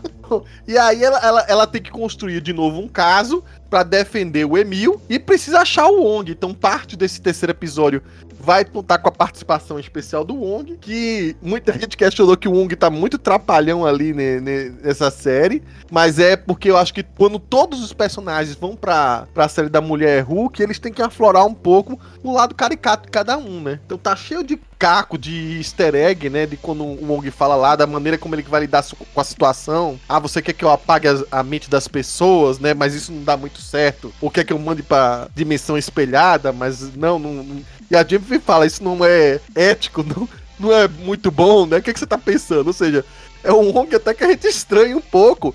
Mas é porque a gente tá numa série de comédia e tem que valorizar um pouco a caricatura de cada um desses personagens. É como, vamos dizer assim, você pegasse um, um personagem fosse sério da Marvel, vamos dizer assim, e colocasse pra ser um, um, um roteirista mais fanfarrão que fosse escrever aquelas histórias, né? Botar o Thor na mão do Taika Waititi? Não, tô falando dos quadrinhos, Paulo. Não, não, não começa a criar transtorno com o Taika Waititi. Não, mas agora aqui falando sério, sabe o que e também pode ser? A gente tá, pode estar tá interpretando de uma forma errada. É porque normalmente a gente só vê o Wong do lado do Doutor Estranho. Eu acho que a única vez que a gente viu o Wong falando sem ser do lado do Doutor Estranho foi no pós-crédito do Shang-Chi. Acho que ela era uma situação muito séria, então ele precisa, precisava ser tentar aparecer, pelo menos tentar aparecer o mais sério possível. Mas talvez e, o Wong. E ainda assim ele terminou num karaokê, né? É, então pode ser que o Wong ele seja tão louco quanto o Doutor Estranho, mas como ele está perto do, do Stephen na hora, ele parece ser o cara sério. E no fim das contas, tipo, é como eles falaram, cara. Ele, ele já tinha feito aquele negócio do, do de apagar a memória pra apagar a memória do surubão no carmatagem. Então, vai saber o que essa galera apronta lá. Mas, mas enfim, Eu acho que assim, a- a- deixa florar essas coisas nos personagens, é, e pra mim tá muito ok. Como eu falo, você interpreta, a, a, digamos assim, cada série, cada posição, já que é pra ter, e eu, eu quero que tenha realmente diferenças entre tons de diferentes séries, pra não ficar aquela mesmice, não ficar aquela coisa igual. É, divertido ter um, um, um Wong mais leve, assim, soltando os disparates, né? Dá até entender que o Wong é, é- é completamente fora da vida contemporânea, né? Do jeito que ele lida com as coisas. Mas a gente vai ver que no próximo episódio que nem tanto, né? Enfim, ela consegue o Wong e com isso ela pode montar o seu caso, digamos assim, pra livrar o, o Emil Blonsky, né? E aí eu vou mais uma vez recorrer à consulta jurídica do Rafael Felga pra explicar pra gente aí é, sobre o caso de do Emil Blonsky contra o povo. E, Peraí. O povo contra Emil Blonsky. né? Isso. É, enfim, tá um contra o outro. É, é a, a fórmula é de, vamos dizer assim, de nomeação nos casos dos Estados Unidos é, é o governo do estado ou o povo do estado versus a, a pessoa, né? Então fica muito famoso. Inclusive tem um filme, né, que é exatamente o título é esse, o povo contra Larry Flint, que é uma discussão sobre é o que envolve lá, eu acho que o criador da uma revista, como é que acho que é a Penthouse, se eu não me engano. Enfim, aqui é o seguinte, né? A Jane teve que teve que se desdobrar, né? Porque tava tudo, o caso dela tava indo por água abaixo, né? E aí meio que com a sorte de ter aparecido né, lá o Wong pra, vamos dizer assim, foi aquela testemunha que falou: olha, o Emil Blonsky não fez nada que não. Como é que fala? O Emil Blonsky fez tudo obrigado. Ou seja, ele não tinha outra escolha, ele tinha que vir comigo tal. Se ele não viesse, eu não sei o que tal. A sua integridade estaria em risco. Aí começou a falar lá, não sei o que tal. Que ele precisava de alguém para testar como Mago Supremo tal. E, e, e vale destacar, né? Eu, assim, ele tá obviamente mais fanfarrão aqui. Mas ele é bastante fanfarrão nos filmes, nas, nas participações dele, né? Não é, não é esse personagem sério. A gente também vai falar de um outro personagem que também o pessoal ficou todo de é, torcer o nariz porque aqui tava mais leve, mais tranquilo, mais Mark Wade, né? E aqui ele, vamos dizer assim, serviu para vamos dizer assim, salvar o caso. Bom, já que ele não foi foi, foi para ele não sair. O comitê ali então votou favorável à saída, é claro, mas com condições, né? Uma das condições era que ele não poderia se transformar, não poderia usar os poderes dele, né? E que ele teria que aí, aí tem todas as condições, tem que apresentar, se apresentar Foi a própria Jen que teve essa ideia, né? Que ela sabia que em algum momento o Emil ia ser considerado regenerado, mas se ele tava dizendo que a destruição do Harley não foi culpa dele, foi culpa do solo que descontrolou ele, teria que justificar porque que de repente se ele virasse abominável de novo, não ia causar a mesma destruição. Então ele, vamos lá, vai ser obrigado a usar aquele dispositivo lá que foi criado pelo bicho. É, Ela teve um insight um pouco antes aí, com uma conversa, né? Sobre é, limitar os poderes, né? Tirar os poderes. E o Emil virou um, um- coach, né?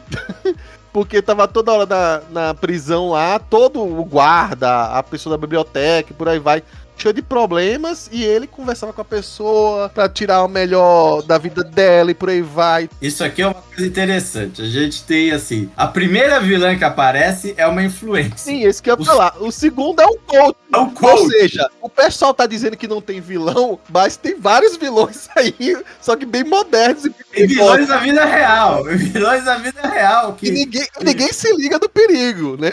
Mas que- inclusive, quando sai candidato, enfim, deixa pra lá. Mas a gente for contar isso aí também. é- Só que tem advogado vilão e juiz Mas vilão. quem disse o contrário? Medo, medo do Felga agora. Bom, e aí a gente tem várias testemunhas dele agora a favor dele, por aí vai. É, inclusive, ele já tem o que fazer, né? Porque ele conseguiu, acho que foram sete namoradas de uma vez só, que ele conheceu por correspondência e que pagaram um- uma fazenda pra ele fazer o, o, o retiro espiritual dele pra ajudar outras pessoas lá. Ele virou quase aquele Henrique Cristo, né? Virou um, É quase isso, né? Um co... Não, quase isso, puxando esposas estranhas assim, Eu pagando gosto. as coisas pra ele, cuidando dele. É quase, é E virou- aquele. É lá? O, o- aquele li- é, Esses líderes de culto. ma- É, de líder de culto, essas coisas meio estranhas aí. Mas assim, ele virou um tipo de, de vilão diferente, menos ativo, assim, menos da porrada, mas ele tem. Por mais que ele esteja bonzinho ali, até com a Jen, e goste da Jen, que a gente percebe isso ao longo da série, ele é meio aproveitador, né? Em vários momentos. Bom, e aí ele consegue a condicional dele, né? Tudo bem, vai pra casa. Ele gosta tanto dela que até fez uma sessão de coach pra falar mal dela, né? Então. E eu achei interessante também a ideia de colocar ele, tipo, um Mr. Cat ali, com várias esposas, né? Tipo, não sei, é uma pegada diferente que a gente começou a falar, né? É, casos bizarros pra super-heróis, então deve ser normal ter bizarrices, né? Mas no geral, eu acho que o que eu achei mais legal, tipo, realmente as participações, que nem você falou, o, o Wong estar aqui é, numa perspectiva diferente, realmente ser engraçado, ser mais leve. Não necessariamente que ele, ele seja aquilo, porque ninguém é sério o tempo todo. Então, eu acho que sim, faz sentido as pessoas serem mais divertidas, mais caricatas, porque no dia a dia a gente faz piadas, mas também tem momentos sérios, né? Tipo, você não vai chegar no seu trabalho e começar a apontar na cara da, sei lá, do CEO da sua empresa e começar, tipo, contar piada pra ele. Não, tipo, existem momentos e momentos. Esse episódio também divide com outro caso bastante interessante, né? Que tem aquele ex-colega é, da Jane, né? Que é Buck, o Bukowski, né? Denis Bukowski, que vai até a GLK da, é, GLKH, né? Recorrer porque ele perdeu uma grana ferrenha, porque achou que tava namorando uma famosa rapper dos Estados Unidos, que é aquela Mega The Stallion, eu não conhecia, vale ressaltar, né? E aí, é, ele descobre de repente que ela era uma, uma elfa da luz transmorfa. E aí é abrido um caso de que fraude, ou sei lá, de que, que, que, se encaixa aí. Mais uma vez eu vou recorrer à consultoria do Felga para saber o que diabo foi esse caso aí. E se faz sentido, porque parecia uma maluquice completa. Felga, você. Não, pior que não. Você pode, poderia ele é, processar ela por não ser quem ela é, apesar de que se a natureza dela ser uma transmorfa? Não, poderia, porque ela. Bom, vamos lá, né? É, é um caso clássico de estelionato, como a gente chamaria isso, né? Vale ressaltar que o cara caiu, né, nessa sendo um, um promotor, tá? Era um cara para ser um pouco mais inteligente. Inclusive, para ganhar o caso, tiveram que transformar ele num idiota. Então, era, o problema é que ele era. Não, mostrar que ele era um idiota, né? Mas assim, parece bizarro, mas isso acontece na vida real mais, mais do que a gente imagina. Se a gente puxar aí pela memória, vai ver que teve uma pessoa que estava achando, aqui de Osasco, inclusive, que estava achando que estava se relacionando com Johnny Depp, pagou várias é, coisas, achando que estava ajudando ele com o caso dele lá nos Estados Unidos. Você tá zoando com a minha cara, uma, Não tô, cara. Uma recente, vi uma recente também que um jogador da seleção italiana de vôlei é, passou dois anos achando que estava namorando a Alessandra Ambrosio. É verdade. E é, e ele nunca desconfiou porque ela estava com outro cara no Instagram. Meu Deus do céu, verdade. Cara, então, então, assim, o, o, caso, o caso da Elfa da Luz é um negócio que, assim, parece. É, é, é, é tem todo o caricato porque traz, é, vamos dizer assim. Não, primeiro eu achei errado, Felga, sabe por quê? Porque ela tinha é, é, aquele negócio da diplomacia lá, de protegida porque ela era filha do. Ou era da família de um, diplo, de um diplomata, não. É, de um diplomata, de um embaixador lá em Nova Asgard. Já tá errado. E, e o pessoal não considerou e não levou em consideração porque Nova Asgard não é o local. É o, é, é o São Paulo. É, tem isso. Aí a gente pode discutir a natureza jurídica de Nova Asgard, mas enfim. O que eu tô dizendo é, é um caso clássico de estelionato ali. Certo? Uma pessoa se passando pro outra. Cara, isso acontece direto na vida real. A pessoa deposita umas esperanças tal, e acontece uma situação muito parecida com o, que aconteceu com o promotor. Ou seja, o cara acha que realmente tá saindo com a, a Megan Thee Stallion, sabe? Quando na verdade, sabe? E, assim, o cara não para pra pensar. Não, mas pera, por que, que ela vai? Por que, que a Megan Thee Stallion vai sair comigo, cara? Não tem um momento assim, sabe? Ele se achava tal, um personagem, inclusive, dos quadrinhos. E ele era meio fanfarrão, né? Porque mostrava que gastava muito, que tinha um carro tal, não sei o quê, e achava que as pessoas davam valor para ele por causa dessas posses ou do que ele era capaz, né? Então é o estereótipo do cara mais babaca impossível. Ali. Exatamente. E o cara acha que, tipo, a, sei lá, a sensação da Billboard vai. Não é, né? Então. Mas, cara, acontece isso. Na verdade, é, ó, vamos lá. A gente teve a influência, teve o coach, e agora teve a, a, a estelionatária que se passa por outra pessoa, certo? Tá, tá... Que viado de elfa da luz doida do caceta, viu? Parecia, sei lá, um leprechal. Que, tipo, o juiz saía da corte e ela ia lá. tá, tá, tá. Ele queria. Não, não vou mais. É, não pensei direitinho e não vai ter mais o julgamento. Aí, em outro momento lá. É, ela... Eu acho que o termo leprechal era o que mais encaixava, cara, porque É, de elfa não tinha nada, cara. Ela entrou no, no escritório da firma pra tentar enganar lá o, o, o, o Pug, né? Se passando de novo pelo cara.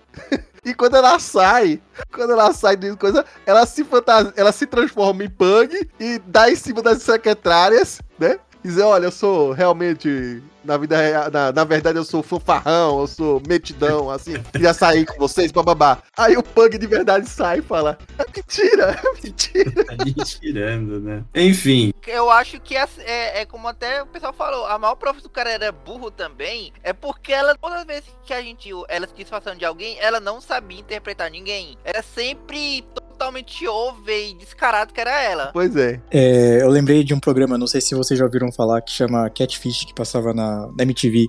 Eu não sei da veracidade do, desses casos, mas eu lembro de um específico que o cara chegava e falava que tava namorando com a Katy Perry, assim, por, por mensagem mesmo.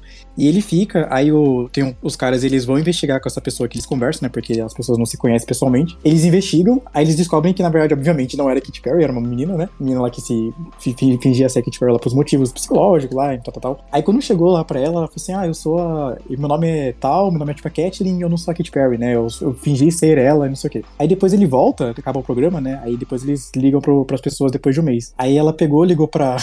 Ligaram pra ela pra perguntar: E aí, como é que foi, né? Você finalmente contou a verdade, como é que você se sente? Ela falou assim: Ah, me sinto bem, mas ele me mandou mensagem logo depois que o programa acabou e falou que eu é tudo uma mentira, que eu tava fingindo ser a Katy Perry e continuou acreditando que eu era a Katy Perry ainda. Então, tipo, umas coisas muito bizarras, sabe? Lembrar que o programa ele tem o nome Catfish é justamente para esse tipo de encontro às escuras, que não é vamos dizer assim, é esse tipo de relacionamento que tem esse esse engano. É um termo, acho que é- se eu não me engano, o termo é esse, então. Pessoa Eu acho que usam na série, né? Eu acho que eles usam o termo catfish. tal pessoa, né? E aí o termo, ah, não, isso essa é uma situação de catfish, né? Eu lembro desse programa na MTV. E, e esse, esse caso aí da, da Elfa da Luz, né, acabou sendo resolvido com a ajuda da própria Jen, né? Porque o primeiro, o, o Bukowski achou meio assim, ah, vai chamar ela, ela me odeia, por aí vai. Digo, justamente vai chamar ela pra provar que você é um idiota, né? E aí Jen fala que ele era egocêntrico, se alimentava de ilusões, de que ele era muito mais do que era, e que ele perfeitamente podia acreditar que realmente namorava a rapper lá, né? Que aí muita gente aqui no Brasil não conhece, perguntou, mas essa mulher é famosa mesmo? Pô, seria uma versão assim, sei lá, da Ludmilla, local, assim, de conhecimento, bastante conhecimento nacional, né? Eu a- equiparando, assim, né? Eu, eu não sou da Isa, sei lá, não conheço muito as cantoras nacionais, né? Mas seria algo nesse momento aí, das duas que eu me lembro agora. E a própria cantora, né? A própria rapper, tava no episódio, né? Então, em algum momento, eles queriam, né, na, na história, chamar uma celebridade, até porque seria interessante, né? Uma série com muita piada de cotidiano, muita piada atual, né? Ter uma, uma celebridade lá, real, fazendo o papel dela mesma ali. E ela, mais pra trás, né? Ela faz uma das cenas é, pós-créditos lá, que deixou a internet totalmente nervosa, né? Porque como é que pode as pessoas levar a sério isso, tá? A mulher Hulk rebolando, né? Ou em inglês chama de twerking, né? Que é um rebolado mais diferenciado aí, com a, essa rapper aí, né? E vale ressaltar, né? Todas as cenas pós-créditos da, da série são excelentes, né? A, da- a gente não comentou antes, mas a do primeiro episódio é a história dela Jen montar um caso, né? Pra fazer com que o primo realmente confessasse se o, o Capitão América era ou não virgem, né? Então ela fez todo um, um- uma roda assim, um- uma situação para finalmente o, o primo contar, né? Aí o segundo já é uma uma pós-crédito mais levinha, mas tipo assim, a família abusando da boa vontade dela pra carregar as coisas da casa, né? Aquela era mulher Hulk. E agora tem essa da Mega Destalho que deixou a internet totalmente raivosa de novo. uma parte da internet, né? Eu não achei essas grandes coisas também de engraçado. Não conhecia a rap, então talvez isso influencie. Mas também não fiquei irritado com a situação, né? Pra mim foi legalzinho. É só um detalhe, Cover. Você também falou das, das cenas pós-créditos, mas se você pegar nos próprios créditos, os desenhos tal, tem alguns desenhos que são cenas do capítulo e tem alguns desenhos que são desdobramentos do capítulo, né? Sim, sim. Ou uma visão à parte que a gente não viu dentro do próprio capítulo, né? Exatamente. Exatamente, exatamente. Também tem é. esse, tem esse detalhe aí, tanto no- nos créditos quanto no pós-créditos, né? E aí tem a- também, a- a- nesse terceiro episódio, mais uma construção envolvendo, a, como eu falei, né? Sempre um pedacinho, não é a parte principal do episódio, mas é um pedacinho pra montar pra, pra construção lá do final. Então aparece a- uma versão da gangue da demolição, que também causou uma grande chiadeira na internet. E que dessa vez, ao invés de eles ganharem os poderes do Loki, eles usaram ferramentas místicas de construção de Asgard. E aí eles estavam lá na missão de roubar o sangue da Jane, né? No começo ela fica totalmente assustada assim, oh meu Deus, vão me atacar aqui. Aí ela lembra, tipo, opa, por que, que eu tô. Por que eu tô assustada? Né? Eu, eu tenho poderes. E aí ela quebra os caras de uma vez, assim, num- numa cena de, de briga assim, a lá quadrinhos mesmo, ao ponto de dar um murro e o cara voar pra fora da tela e cair todo desengonçado atrás. E um bate na parede do outro jeito, o outro usa a cabeça de um pra se chocar com o outro. E aí o pessoal fala assim: ah, mas não teve essas grandes cenas de luta na série. Mas tu quer o quê? Um humano normal lidar com uma mulher Hulk tem que ser uma coisa de instantes mesmo. E são 20, 30 minutos de episódio. Não dá pra se fechar numa gigantesca batalha que nem era o interesse da série fazer. Eu Acho que a Gangue da Demolição deve, sei lá, os fãs da Gangue da Demolição devem, tipo, no máximo encher uma Kombi. Não tem por que o pessoal fala mal. Não, mas pelo menos são mais fãs que tem o, Ca- o Cavaleiro da Lua. Eita. Não, eu só, só aquelas coisas, né? Aí começou a gente falar um monte de teoria e no final, né? Só ficou Não, mas tinha, tinha as teorias, entendeu? Mas a- era justamente para Não foi só as pessoas que se acharam atingidas que foram, entre aspas, enganadas. Eu achei legal. Eu adoro quando dão uma rasteira na- na- nas minhas teorias me surpreendem. Pessoal, tem gente que fica incomodada desde Homem de Ferro 3, mas eu adoro essas viradas de trama assim. Sim, é o fato de ser imprevisível é que faz a coisa ser legal também. Sim, sim. A gente pegar, acertar tudinho aí não tem graça mesmo. Então a graça é ter essas, essas mudanças mesmo, essas rasteiras, vamos dizer assim. E aí passamos pro quarto episódio, que pra mim, tem muita gente que vai defender que o oitavo é melhor, que o último é melhor. Pra mim é um dos melhores, é, um- é o ápice, que tem uma das melhores, digamos assim, surpresas de toda a série, que envolve um caso muito específico de um ex-praticante do carmatágio de magia chamado Donny Blaze, vale ressaltar, Donny Blaze, não Johnny, né? E que pra ganhar a vida como mágico lá no Mystic Castle, ele abusa um pouco, mais do que deveria, do pouco conhecimento que ele adquiriu até então de, de mago. Então, de repente, tá lá esse Donny Blaze, faz uma magiazinha assim, e de repente, sei lá, transporta uma pessoa. Só que ele é muito inconsequente, né? Porque no, no episódio que aparece que a, a gente é, é apresentado, né? A Madison, que é uma das melhores personagens que eu já vi coadjuvantes, né? Ou de figuração, praticamente, pode, pode dizer isso. Que é a Madison, que ela se apresenta sempre como a personagem que tá. É Madison com Y e dois N's, só que o Y lá no final, né? E a atriz é espetacular. Ela é a. Eu lembrei, eu lembrei do nome porque ela, ela é uma Guggenheim, Paulo. Ela é Pat Guggenheim, mas não é parente lá do cara da, da, do Arrowverse, não. Ela tem um time de comédia excelente, né? E de repente, do, do show de mágica lá, ela vai parar supostamente pro inferno, sabe-se lá quantas coisas malucas ela aprontou, e vai cair lá no Karmatage pra perturbar o Wong e spoilear o Wong no episódio que ele tava acabando de começar a assistir lá de, de, de Sopranos. Cara, eu nunca vi uma sequência de, de narrativa assim que eu risse tanto até isso. Aí faz o Wong ir atrás da, da, da Jen pra Jen resolver o caso, porque já não era de hoje que o Donnie, o Donnie Blaze tava arrumando confusão e usando os poderes indevidamente. O que cria uma situação pra lá de estranha pra mim, porque a princípio magia a, a magia, né? Não é algo que é que tem dono ou que pode você pode obrigar a pessoa a se certificar e por aí vai. Não tem uma lei, não existe lei pra magia, pelo menos no código americano. Mas o Wong tava querendo forçar a barra de algum jeito de proibir ele de praticar magia.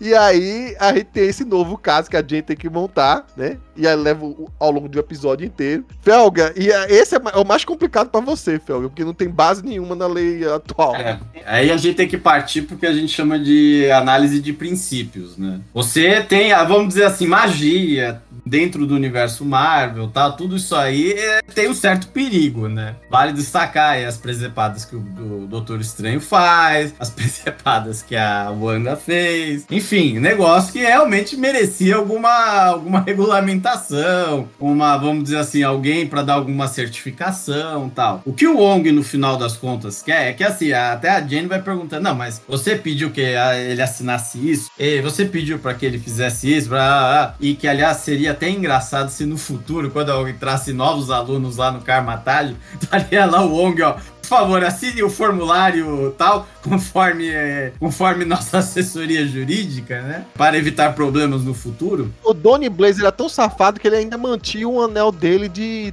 teletransporte. É, então, é pra você ver, né, como a coisa era, era bagunçada, né? Tudo que vocês estão dizendo pode ser resumido em o, o, o Barão Morto estava certo. É. Vai, vai, lá vai o defensor de vilão da Marvel aí. Vilão não, cara. O cara tava certo. Ele estava brigando por, regulamentação e o melhor controle desde aquela época. Porque você viu o que aconteceu quando o primeiro Zé Mané foi fazer o um negócio e saiu destruindo o tempo porque não sabia usar o, o negócio direito. Quase isso, né? Só que o Mordo, o Barão Mordo era um pouquinho radical, né? Mas enfim. E aí, então, o que, é, é, vamos dizer assim, quer se tentar criar, né, uma, uma, uma restrição, que é realmente difícil de fazer, porque você tem que partir para certos princípios, é, aí tem que falar, olha, essa é uma situação que gera perigo, necessita de treinamento tal. E eles não conseguiram ali uma decisão judicial para, vamos dizer assim, que o cara interrompesse, né, a, a, o uso ali da magia, né? Necessitou, vamos dizer assim, o inferno vir à terra, né?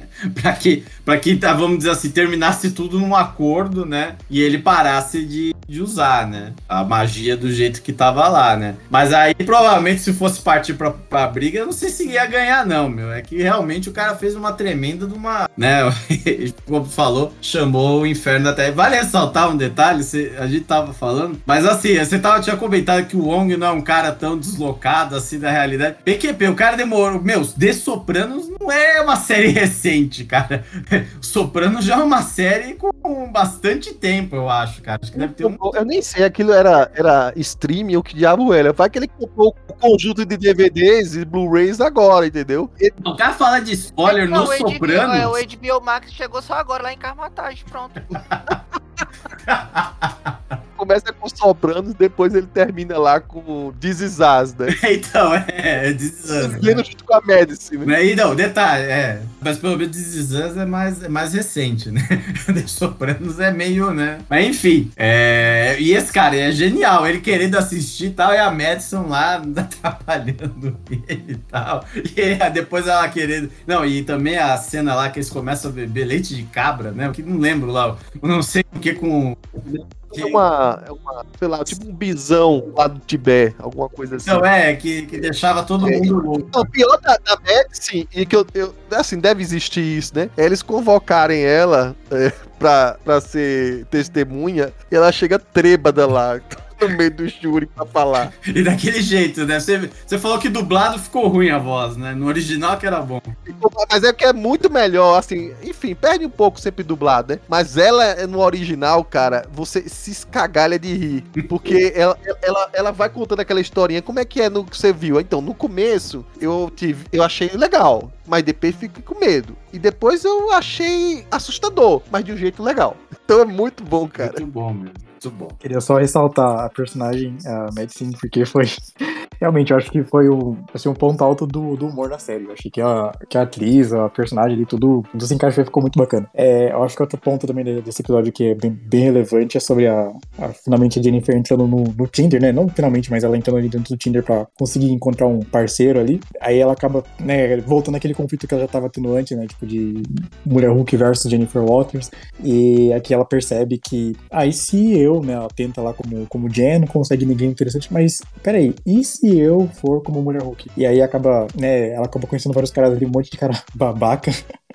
Que é, é, é muito, muito bom. É, Vale ressaltar, né? Ela tá com esse conflito desde que ela apareceu em público, porque ninguém quis contratar ela como Jen. E é o motivo dela estar na GLKW é por conta de que ela é uma mulher Hulk. Tanto que eles querem que ela fique como mulher Hulk no tribunal, no escritório e por aí vai. Aí, na vida profissional, foi tomada pela mulher Hulk. Aí, na vida amorosa, acontece a mesma coisa. Quando ela tá no. Não é Tinder, né? Porque não pode usar. Então eles botaram Matcher. É, um negócio parecido.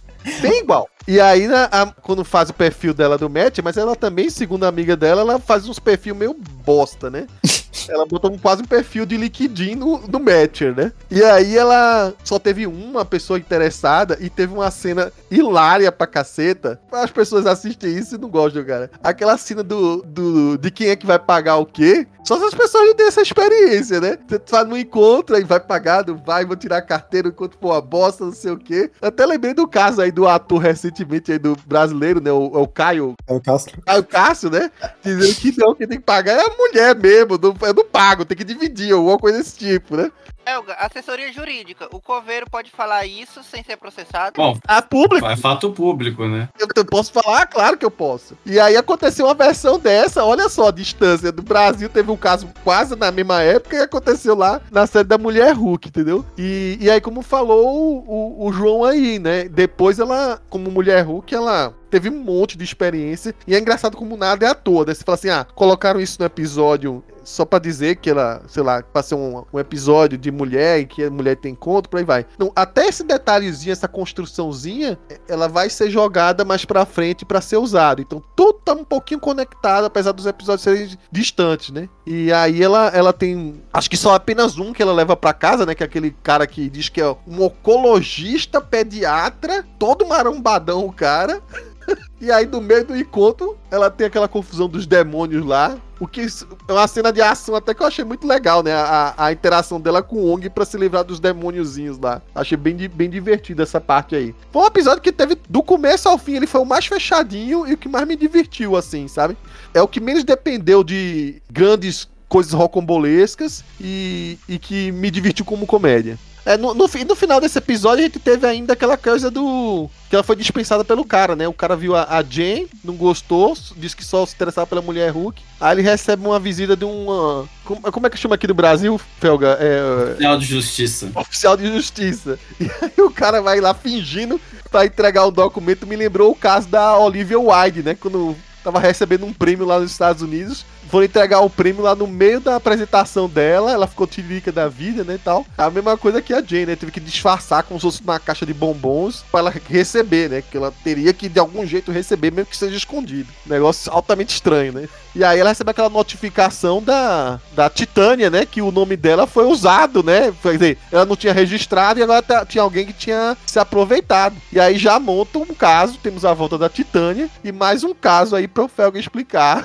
sobre a situação dela é, de não ter registrado um- o nome da mulher Hulk, mas como é que fica? Porque ela, afinal, é a mulher Hulk. Né? Felga, estamos aí no quinto episódio aí, todo mundo esperando uma briga de tapa com a Titânia, teve que brigar no tribunal. É, é, e só voltando, né? É meio folclórico lá nos Estados Unidos esse- ah, os oficiais de justiça, né? Essas intimações, essas formas tal. Que não acontece aqui no Brasil. Uma porque aqui no Brasil os oficiais de justiça são uma carreira, concursados tal. Membros, é, vamos dizer assim, é uma carreira do Poder Judiciário, né? Lá nos Estados Unidos, não. Muitas vezes são particulares que fazem essa, esse próprio trabalho e às vezes até mesmo os próprios advogados que entregam as intimações, né? É bem diferente esse, esse universo, assim, sabe? Lá, né? E aí tem essas presepadas, né? Aí, pra não dizer que só acontece em série, tem esse caso da Olivia Wilde, Olivia Wilde, né? E tem outros, outros casos mais malucos por aí, que é pra evitar que a pessoa, é, vamos dizer assim, fuja da intimação, né?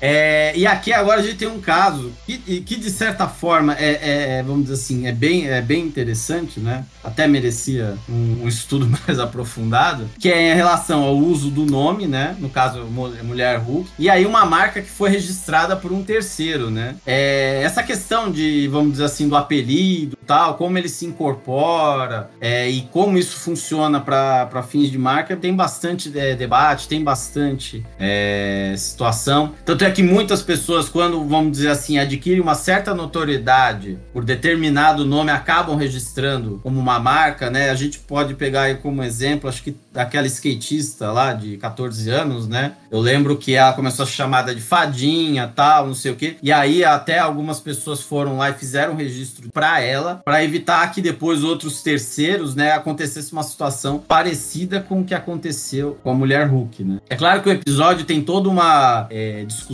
né, sobre a identidade dela, né? Porque ela passou qua, praticamente quatro, quatro é, cinco episódios, né? Rejeitando o nome Mulher Hulk. Ela não gostava do nome Mulher Hulk, não queria o nome Mulher Hulk, mas acabou, né? Tendo que, que que aceitar, né? Aí o escritório acaba, obviamente, né? O escritório não põe ela para ela se defender, né? A gente tem um ditado no mundo jurídico que é um advogado que se defende, que se autodefende é um louco defendendo outro louco, certo? O ideal é sempre realmente você contratar uma outra pessoa para fazer esse papel por uma série de questões. E aí o escritório chama a advogada lá, é Mallory Book, né? A grande advogada lá do, do escritório, né? Que põe, né? A ordem e tal, né?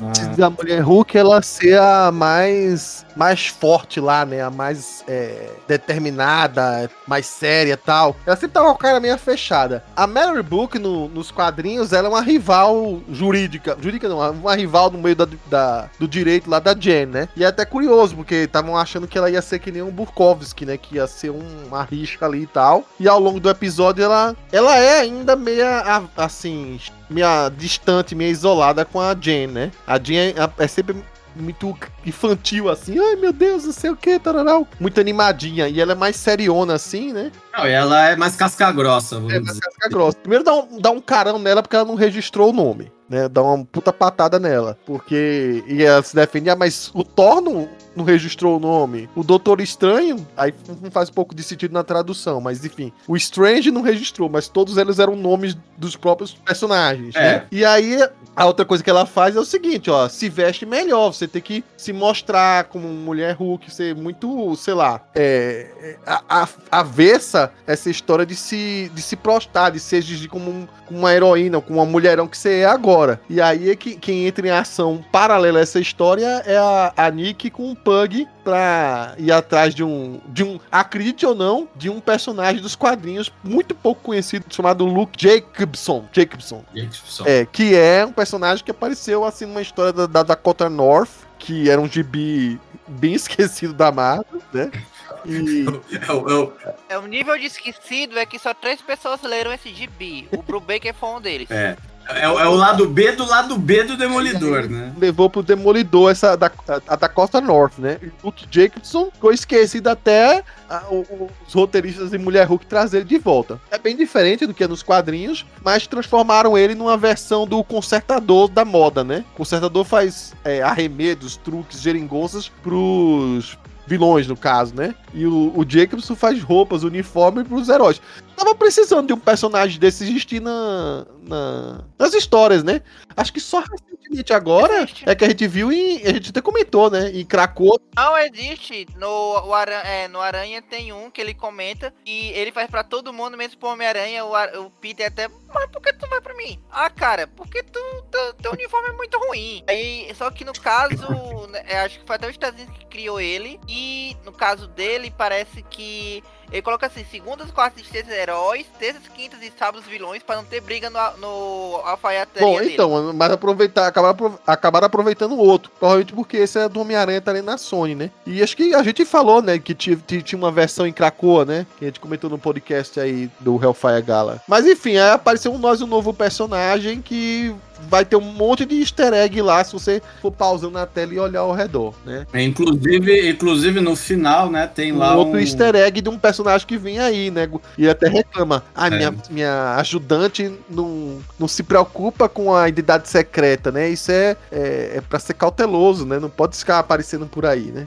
E ele tapa. Mas enfim, voltando pro caso aí da, da Jen, ela resolve isso pegando um plot do episódio anterior. Né? Como é que ela tinha que provar que ela realmente usava pessoalmente o, o nome da mulher Hulk? Ela teve que abrir o, o digamos assim, a vida pessoal dela. Não só pessoalmente, ela tinha que demonstrar que o uso do nome é anterior ao registro da marca, entendeu? Sim, sim, sim. Precisava mon- montar esse caso nessa linha. É, e aí ela abriu o, o matcher dela, colocou, tipo, todos os homens com que ela saiu como mulher Hulk pra se apresentar, inclusive o Todd, né, que é, ela teve uma lista enorme, né, e aí o Todd, que é, surge como um dos grandes suspeitos de pessoas que estão interessadas no roubo do sangue dela, né, apareceu no episódio 4, volta a aparecer no episódio 5 agora, e ele sempre tem um arzinho meio estranho, né, de falando como se fosse cientista, né? Chama de espécime, interessado na indestrutibilidade dela, nos poderes dela e por aí vai, né? Eu só queria entender por que, que ficou tão.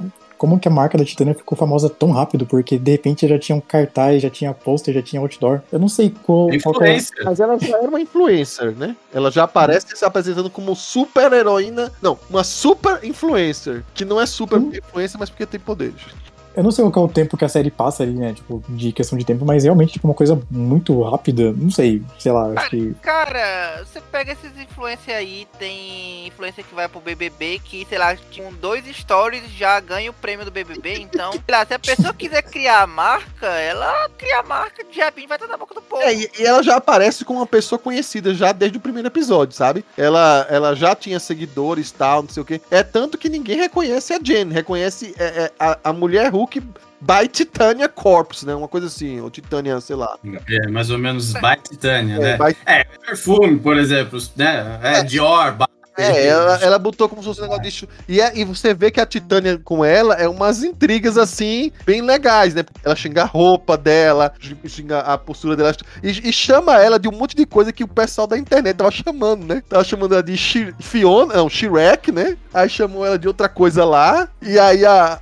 De repente ela se, re- se revolta que perdeu o caso. Aí chama a mulher Hulk de hater. Então, cara, a Jamela dando um show lá. Cara, é. E falar que nada assim, considerando como são feitos os marketing de redes sociais hoje em dia, nada impediria, por exemplo, que muitas pessoas achassem que, na verdade, a Jen Moshihuk ela nunca tinha existido e era só um grande viral pra criar a marca da, da Titânia também. Também teria. Você vê, a, a, a série da Mulher Hulk foi tão quarta parede quebrada que não no caso da Tatiana, porque a Tatiana, não sei porque a Marvel tava resguardando muito ela nas entrevistas. Não sei o que, o que preocupação tava o estúdio com ela. Mas eles aproveitaram muito a Jamela pra fazer o marketing. Então toda semana a Jamela tava aparecendo ou nas ruas de Los Angeles ou em Nova York, vestindo roupas mirabolantes assim, como se fosse uma influência da vida real mesmo. Então cada episódio ela tava aparecendo por aí. Aí pichava os posters que estavam numa parede lá, colado numa parede lá em Los Angeles. Ela pichava, dava entrevista, criou um, um- Twitter próprio. Então, assim, tem coisa na Marvel que é muito legal porque vira transmídia, né? E, e acho que a série da Mulher Hulk, acho que no, no primeiro mês todinho, a Titânia, até aconteceu o episódio dela em si, né? Brincou muito com o público, sabe? A, a atriz entrou total na personagem, total, É, total. pois é, inclusive foi uma das melhores coisas dessa série era o quanto e- essa parte meta da, da própria atriz fora da série. Isso também era muitas vezes era melhor que muita coisa que tinha no episódio. Mas uma pergunta que eu tenho ao Felga. Felga, de acordo com esse episódio, então a gente pode dizer que Jennifer Walters é Tom Brevoort, a Titânia é o Coveiro e Marvel 66 é a marca Meu She-Hulk. Deus do céu. É, eu vou deixar pra responder depois. É tão interno, é tão interno que eu tenho certeza que se eu perguntar pro João se ele entendeu, ele vai dizer não entendeu. Eu demorei, mas no final eu entendi. Fiquei calculando. Tá bom, quer continuar, João? Fala aí, desculpa interromper. Não, não, eu só queria complementar, na verdade, com uma outra parte do episódio que eu achei também muito bom, que é o Homem Imortal, que é na parte que ele, as pessoas né, descobrem que pra- ele não consegue terminar o relacionamento, né? Não consegue pedir desculpa para as pessoas e simplesmente pega e finge que morreu. Só que ele é imortal. Cara, essa parte, cara, eu sendo bem sincero, eu ri muito, principalmente quando junta todos os, os ex-parceiros ali, né? Todas as ex-esposas e o, ex-parceiro dele ali. Cara, é muito É uma bom. pessoa que tinha dificuldade de confrontar outras pessoas. Quando ele, tipo assim, se relacionava e tal, mas quando ele é confrontado, tanto que tem uma hora que a, a, a Mallory Book e a, e a Nick Ramos, né, começam a, a ficar brava com ele, né? Tipo, ah, você não fez isso, você não fez aquilo, que absurdo tal. Aí ele dá um tilt nele e ele se joga da janela, porque ele não queria é, ter essa, essa briga na frente dele. Ele tinha, sei lá, uma aversão, um trauma de infância de ser criticado e de, de arcar com as consequências, né? Então, a- a- os- graças todos os poderes dele? Ele podia morrer e muitas vezes fingir que era outro, usava uma identidade falsa, né? Fingir que morreu de verdade mesmo, né? E se mandava. Isso levanta outra questão, porque é mais um caso jurídico pro Felga sair explicando pra gente essa situação, Felga. Cara, é, é, bom, vamos lá. Aí, aí dá pra enquadrar, vai, em bigamia, é, falsidade ideológica, é, enfim, esse também é, é, prato cheio. E também parece irrealidade, mas não é não, cara. Às vezes você tem essas situações de cara que foge a própria morte, de repente tá com outra família. É, às vezes o cara tem trocentas famílias, né? Quem é aquela história de cacheiro viajante e tal, sempre pelo menos tinha duas ou três famílias, ou então uma família. Que não existia internet, não existia rede social, era mais fácil. Era mais fácil, obviamente, né? Mas ainda tem, mas ainda aparece essas, essa, é, é, essas coisas. Aquela coisa, você tá lá no e de repente aparece uma outra família. Não, quem são vocês? Ah, não, esse aqui é meu marido que tá tá enterrado também. Só que aqui, é, é, claro, a série dá, vamos dizer assim, é, ela pega um cara, ela, vamos dizer assim, ela pega uma situação que pode acontecer na realidade e extrapola, porque a gente tá dentro do, do universo de super-heróis, de superpoderes e tal. É o caso parecido com aquilo que a gente viu lá no caso da, da Elfa, né? Ou seja, aquela situação toda, mas extrapolada por causa dos, super, é, dos superpoderes, né? E ainda achei que a conta saiu pequena pro cara, na verdade. O, acho que eles fizeram lá um acordo lá e a conta até que saiu pequena pro. É, pro, pro senhor imortal lá. As pessoas até questionaram, ah, porque o, o, personagem existe no quadrinhos, ele é um Vingador Central, né? Ou um Vingador dos Grandes Lagos, né? Que é como nos Estados Unidos chamam aquela equipe. É, é o Craig Hollis, que é o senhor imortal. Ele aparece bem mais jovem né, nos quadrinhos. E a única diferença é que realmente ele, ele realmente ressuscita, mas quando ele se jogou lá do carro, ele apenas consertou a gravatinha e tal e levantou tudo de boa. No caso do Craig Hollis, né, do seu imortal mesmo, quando acontecia isso nos quadrinhos, é, ele volta, mas ele sente uma terrível dor, ele sente a dor de toda a morte, tudo que se quebrou. Quando ele acorda, assim, é tudo uma vez só, é, é, sensibilizando ele. Então ele fica meio doidão, gritando, é, é, batendo nas pessoas ao redor, age em fúria e por aí vai. Então meio que amenizaram um pouco aí, porque é, meio que quiseram construir o personagem para se amoldar nessa história de ser um, um cara que finge várias vidas, né, para ter vários relacionamentos, né? E ao ponto de que ele pode ter vivido séculos, né? Porque ele cita lá que ele tem posses de uma condessa que, se você for buscar lá, é uma personagem relacionada com o mundo dos vampiros, né? O mundo do Blade e por aí vai. É, ele tinha propriedades que ele foi juntando de outras pessoas que já devem ter morrido, outras viúvas e por aí vai. E foram, foram se acumulando, né? Ele, quando foi fazer aquela, aquela divisão lá, o único problema é que tinha gente que dizia que não que merecia mais que as outras, né? Não era uma, uma divisão por igual.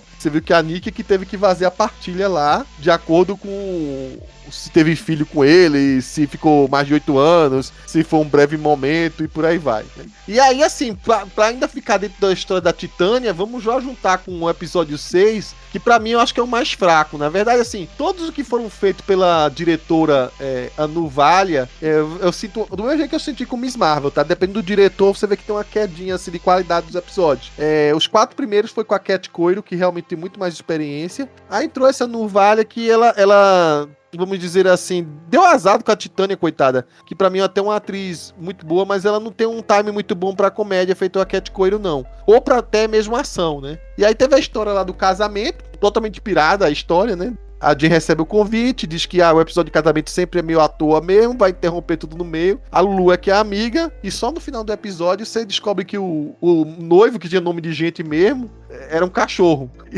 Era, seja, a amiga tinha nome de cachorro e o, o Jonathan, né, que era o, eu acho que era o cachorro, é que era o noivo, era um cachorro. E a Titânia se aproveitou, porque ela já tinha perdido o julgamento, pra se infiltrar no casamento e quando tivesse na primeira oportunidade, depois de ameaçar e amedrontar um pouco a Jane, vale ressaltar que a Jane, nesse episódio, tenta ficar a maior parte do, do tempo possível como Jane mesmo, a pedido da noiva, para não, não tomar as atenções, né? Aí a Titânia meio que, na primeira oportunidade, começa o quebra-pau com ela. E, cara, é.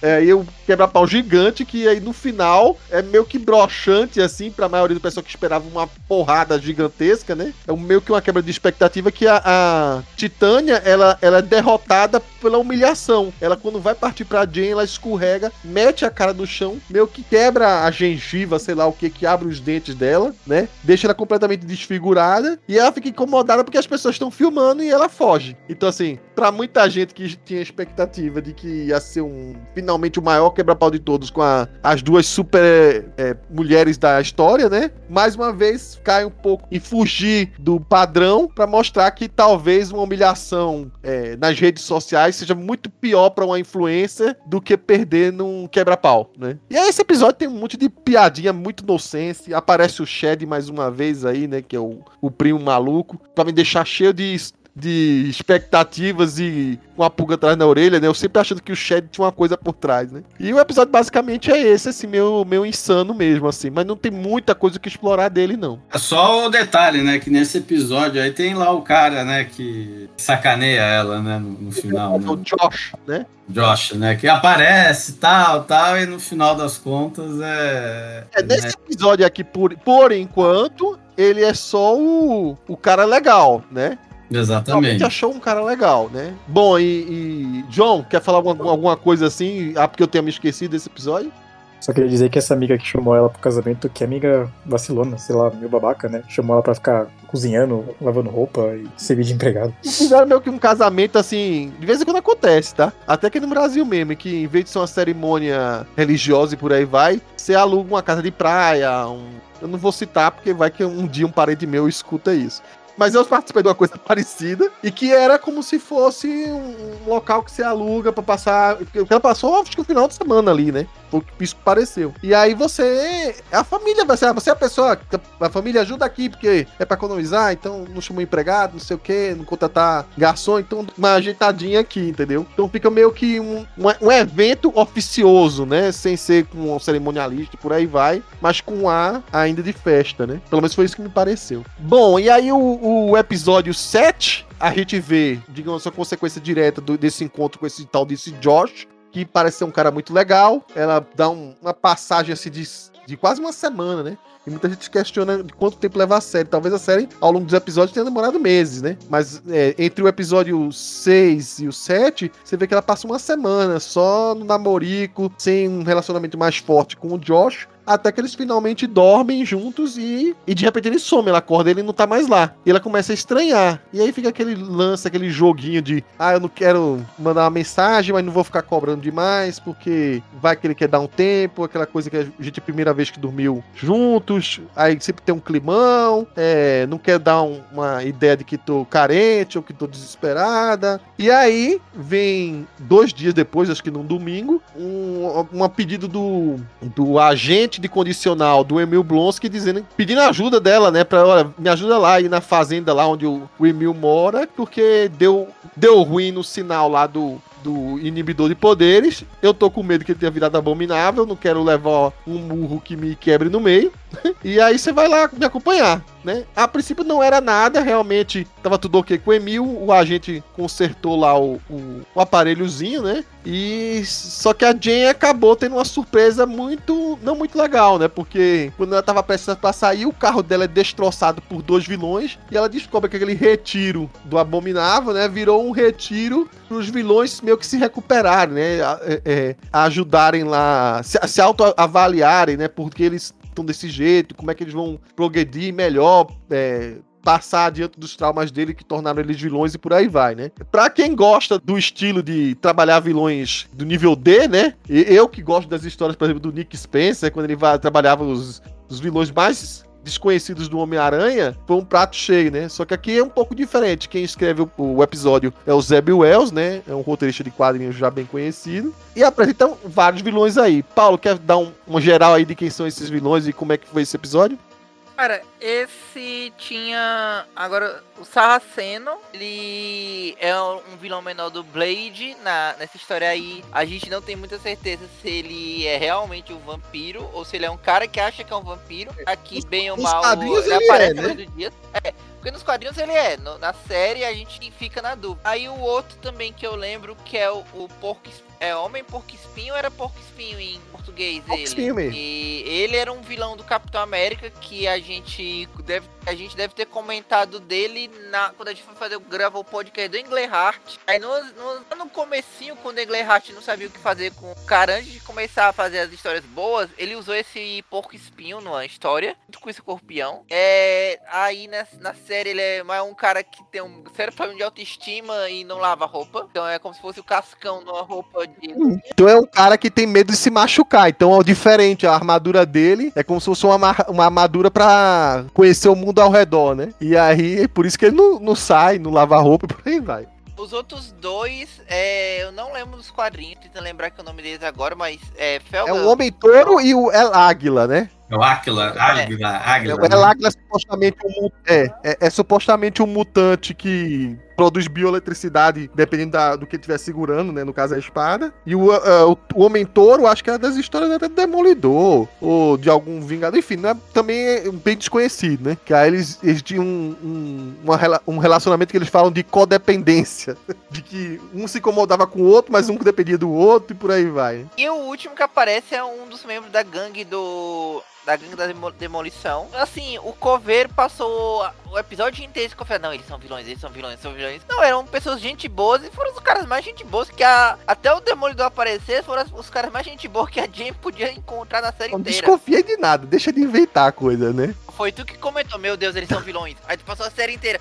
Aí termina o episódio. Eu aposto que eles ainda voltar. O, o Paulo tem parte da vida do Paulo que é da imaginação deles, né? Mas eu assim, eu, eu achei muito curioso assim, porque e, e é, e é engraçado, né? Porque muita gente fala que todos os homens da série são vistos como babacas e por aí vai. E justamente nesse episódio aqui, a gente vê que o, o- os que eram pra ser vilões, né? O que eram pra ser mais babacas ainda, eles têm na verdade su- seus traumas, suas fraturas emocionais e eles são legais, né? Quando ele, quando ele encontra, digamos assim, a Jane lá, que Jane não era, não era a, a antagonista de nenhum deles ali, então pra eles não representava nenhuma ameaça. E eles até estavam achando engraçado, né? De ter uma pessoa que apareceu lá, uma Hulk, por aí vai. E- eles mostrando as- os problemas dele, de repente jogaram a coisa pra Jane, né? Na verdade, nem jogaram pra Jane. A Jane foi surpreendida com a chegada do é Destruidor, eu acho que é. Vamos a versão do Destruidor do CM, né? Que ela achava que era um vilão pra valer, aí joga ele pra, pra um canto, depois fala: Ô, ô, peraí, aqui não é,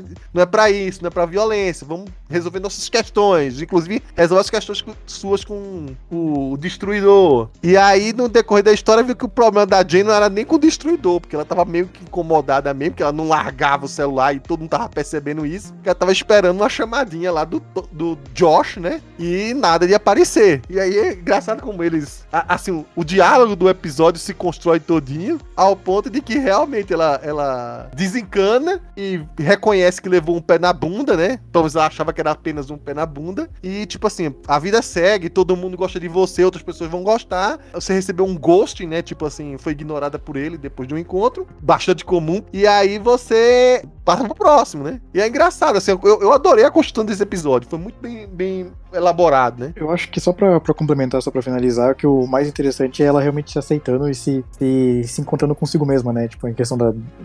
colocando equilíbrio entre a mulher Hulk e a Jennifer Wal- Walters, né? Então, acho que no geral, só pra não ficar muito repetitivo, eu gostei muito da, da construção da, da personagem, junto com outros personagens que também têm problemas entre si, né? Então a gente vê que todos eles são realmente humanos, com cada um com seu próprio problema em particular. Belga, quer falar alguma coisa? Ó, eu vou assumir aí o que o Paulo falou que foi você, tá, Coveiro? É. O, o- o- todo episódio, a gente tá. Você que falou isso. Tá vendo, Paulo, filho da mãe? Você joga mim. Foi o Felga que achou isso. Todo episódio, a gente, já, a gente tá naquela história, até aqui, a maior, a maior teoria tal era quem era inteligência e a questão do, do, do sangue, né? Todo episódio se constrói do, no, no- num sentido que você fica esperando, ó, vamos pular em cima dela, vamos pular, vamos fazer e tal. Tem um monte de vilão, tá lá o Emil Blonsky e tal. Aí o episódio passa, tem toda aquela sessão de terapia, né? Pra, na verdade, é o seguinte, o negócio aconteceu lá no começo do episódio, né? E quem fez a, a, a sacanagem foi o, o, o Josh, né? Não foi só um ghosting, né? E aí mais pra frente a gente vê uma outra uma outra coisa que também tem acontecido, vamos dizer assim, é bastante, né? E claro, extrapolado com o, o, o que é um universo de super-heróis e de pessoas superpoderosas, né? Mas é, Pra mim, na minha cabeça, estava todo episódio construído nisso. É um dos melhores episódios. O episódio é muito muito bom. E, e o fato dele dar essa quebra, né? E aí você ficar. Aí chega lá no final e, na verdade, mostrar que, ó, o que, você, o que você estava esperando acontecer aconteceu lá no começo do episódio é sensacional. É o Zeb Wells, assim, no, no seu momento Hellions, né? E não no seu momento Aranha, né? Vamos dizer assim, né? No seu momento muito bom, né? Bom, e aí, como a gente tava comentando aí, o, se revela, é, meio que no sentido de flashback, né? Que o Josh teria roubado sangue da mulher Hulk né? Algo que estava há muito tempo a inteligência atrás, né? E também clonado o celular dela, copiado, sei lá, é, hackeado, né? E, e sempre estava se comunicando com o que aparentemente era o, o criador da inteligência, que se autodenominava-se como o Hulk King, né? O Hulk Rei. No dublado aparece assim, né? Hulk Rei. E a, a, partir desse momento, desse episódio, já tava um monte de teorias de quem que seria o Hulk Rei, né? A gente. A série meio que provocava isso para você, olha, tem esse plot, é isso que o, o CM faz. O CM quer te instigar pra no final, como se espera, ter a revelação de quem é o grande vilão no final do terceiro ato. Que é o que geralmente tá, tem acontecido nas séries do CM, né? Pra ter uma gigantesca briga e é tudo se resolver, né? E aí, bom, deu essa sementinha aí e pula-se então pro, pro penúltimo episódio, que era algo que muita gente tava esperando desde que os trailers, é aquela coisa que sempre que aparecia um detalhezinho no primeiro, no segundo trailer, falava assim: "Nossa, ele vai estar tá lá", todo mundo muito empolgado, e finalmente chega o episódio em que acho que todo mundo que tava querendo ver a série, acompanhar a série, é, tava, mesmo que tava xingando, tava querendo ver por causa disso. Que é o episódio que aparece o Homem Sapo. É. Um disclaimer, o... um disclaimer, o Testemunha. Ele é... Eugênio Patilho, né, que é um dos mais, personagens mais legais do CM, né? O ele... é tão fã que nem sabia o nome do cara. Chegou, Paulo, mas é, não, é, é Lepman, não é Lepfrog, não era Frogman, não. Não, Frogman é o filho, Lepman é o pai. Mas tá errado no filme. Não, mas foi eu, eu, eu que questionei você porque tinham trocado o nome do Eugênio. Em inglês, você nem sabia do inglês. Você achava, chamava tudo de Homem-Sapo. Em português. Porque em português é tudo Homem-Sapo. Tudo Homem-Sapo, é isso que eu tava falando. Só que o Leapfrog, ele, ele teve que ser usado em vez de Frogman, porque o Frogman tá com a Sony. Então eles usaram o. Ou seja, vai ter, vai ter o crossover do Morbius com Frogman ainda. It's Frog Time! então, aí então pegou o, o Eugênio Patilho, que é realmente que a gente conhece mais, né? E tomou o lugar do pai, apesar do pai ser citado nesse episódio, que é o Vicente Patilho, né? E usou a alcunha do pai, que é o Leapfrog, porque aí a Marvel tava liberada para usar isso aí e usou. E cara, eu me diverti pra caramba. Eu sei que eu tô fazendo uma piada aqui que todo mundo tava esperando que eu falasse o Demolidor, mas o Demolidor fica em segundo plano que o episódio é do Homem Sapo. E aí a gente teve aquela apresentação muito divertida, né, dele meio atrapalhado tentando de derrotar dois criminosos lá, estavam roubando uma loja de conveniência lá, só que deu errado lá o, o jatinho dele, né? E, e ele, diferente um pouquinho do que é nos quadrinhos, né? Os quadrinhos ele é sempre realmente mais metido a bonzinho, querendo recompensar os erros do pai, que o pai era um vilão e por aí vai. Aqui não, parece que o pai a princípio não é um vilão, mas é um, um, cara muito bem financeiramente. E meio que dava tudo pro filho, né? O filho comprou esse traje, comprou lá o Luke Jacobson. A gente chega a ver ele lá no episódio 5, né? Aparecendo, pegando a roupa dele, de costas, mas vê, né? E aqui, o uniforme dele dá errado no meio da confusão, o jato dele dá defeito, né? Que era pra usar, em vez de molas, como no quadrinho, ele tava usando o jato pra pular longas distâncias. E deu, deu uma coisa muito errada. Eu sei que a gente vai voltar a falar sobre ele, mas assim, cara, mais pra frente você vai ver que ele tem um, um, um super esconderijo secreto, que é o, o Vitória Regia, que ele chama de Lilipad. E se você pausar, cada coisa daquele esconderijo lá é um detalhezinho com o sapo. Tem um, o sapo sinal, tem o abajur de sapo, tem quadros, fliperamas de, de, joguinhos que tinham com sapo, aquele de sapo de atravessar a rua, coisa e vai. Tudo casa da sapo. Então, assim, é um prato cheio para quem gosta de colecionar easter eggs, não só da Marvel, mas de easter eggs de época e por aí vai tá me dizendo que é, é um bilionário ocioso que criou um, guarda, um quartel-general todo temático de um animal. Exatamente. Uma paródia completa e que achei super curioso, né? E assim, é, ele é um personagem que mais pra frente, enfim, a gente vai voltar a falar sobre ele aqui nesse, daqui a pouco. Mas ele tem, que eles chamam, né, que, olha, cuidado, ele, ele não tem comparsas, que comparsas são pagos, eles são piores que comparsa. Ele tem seguidores. Ou seja, é mais uma vez o, o, o vilão moderno e que a pessoa é, não segue, não tá contratada por dinheiro, tá? Porque quer ser, quer ser, sei lá, acompanhar ele porque idolatra ele, né? Mais uma das manias da internet aí, com, da internet do mundo mais atual, né? De adorar personalidades fúteis, assim. E os capangas dele, sabe como é que iam se chamar? Girinos. Bom, enfim, é um episódio então que também vou chamar o Felga aí, porque é, é, o começo do episódio é uma questão de. É, é, ju- também jurídica de ele querer processar o Luke lá por um defeito no traje. E aí tem uma participação especial, que é talvez a que algumas pessoas estavam esperando aí, né, Felga? Então, é, nesse caso, a gente tem um, um, vamos dizer assim, é uma questão clássica de direito do consumidor, ou seja, mau funcionamento do, do produto que você comprou, né? Todo caso é construído em cima disso. A Jane pega lá, tudo tal. Parece ser um. E, só que aí é o seguinte, né? Uma que ela, que ela não queria pegar esse caso porque ia acabar indo, indo ao- de encontro contra o alfaiate, né? Vai lembrar que o Luke é um cara meio, né, temperamental, né? Vamos dizer assim, né? E aí, né? Aí fica aquela história, quem é que vai defender, né, o, o Luke, né? Porque ele tá lá sem advogado, perguntam pra ele, não, o senhor vai fazer sua própria defesa tal. Ele fala que não. O meu advogado está chegando. Aí quando entra, né, pra alegria de muitos, né, Matt Murdock, né, né, como advogado, né, de, do Luke Jakes, Jake, Jacobson. Você ia falar, Coveiro? Não, só fiz bem. Tá, então beleza.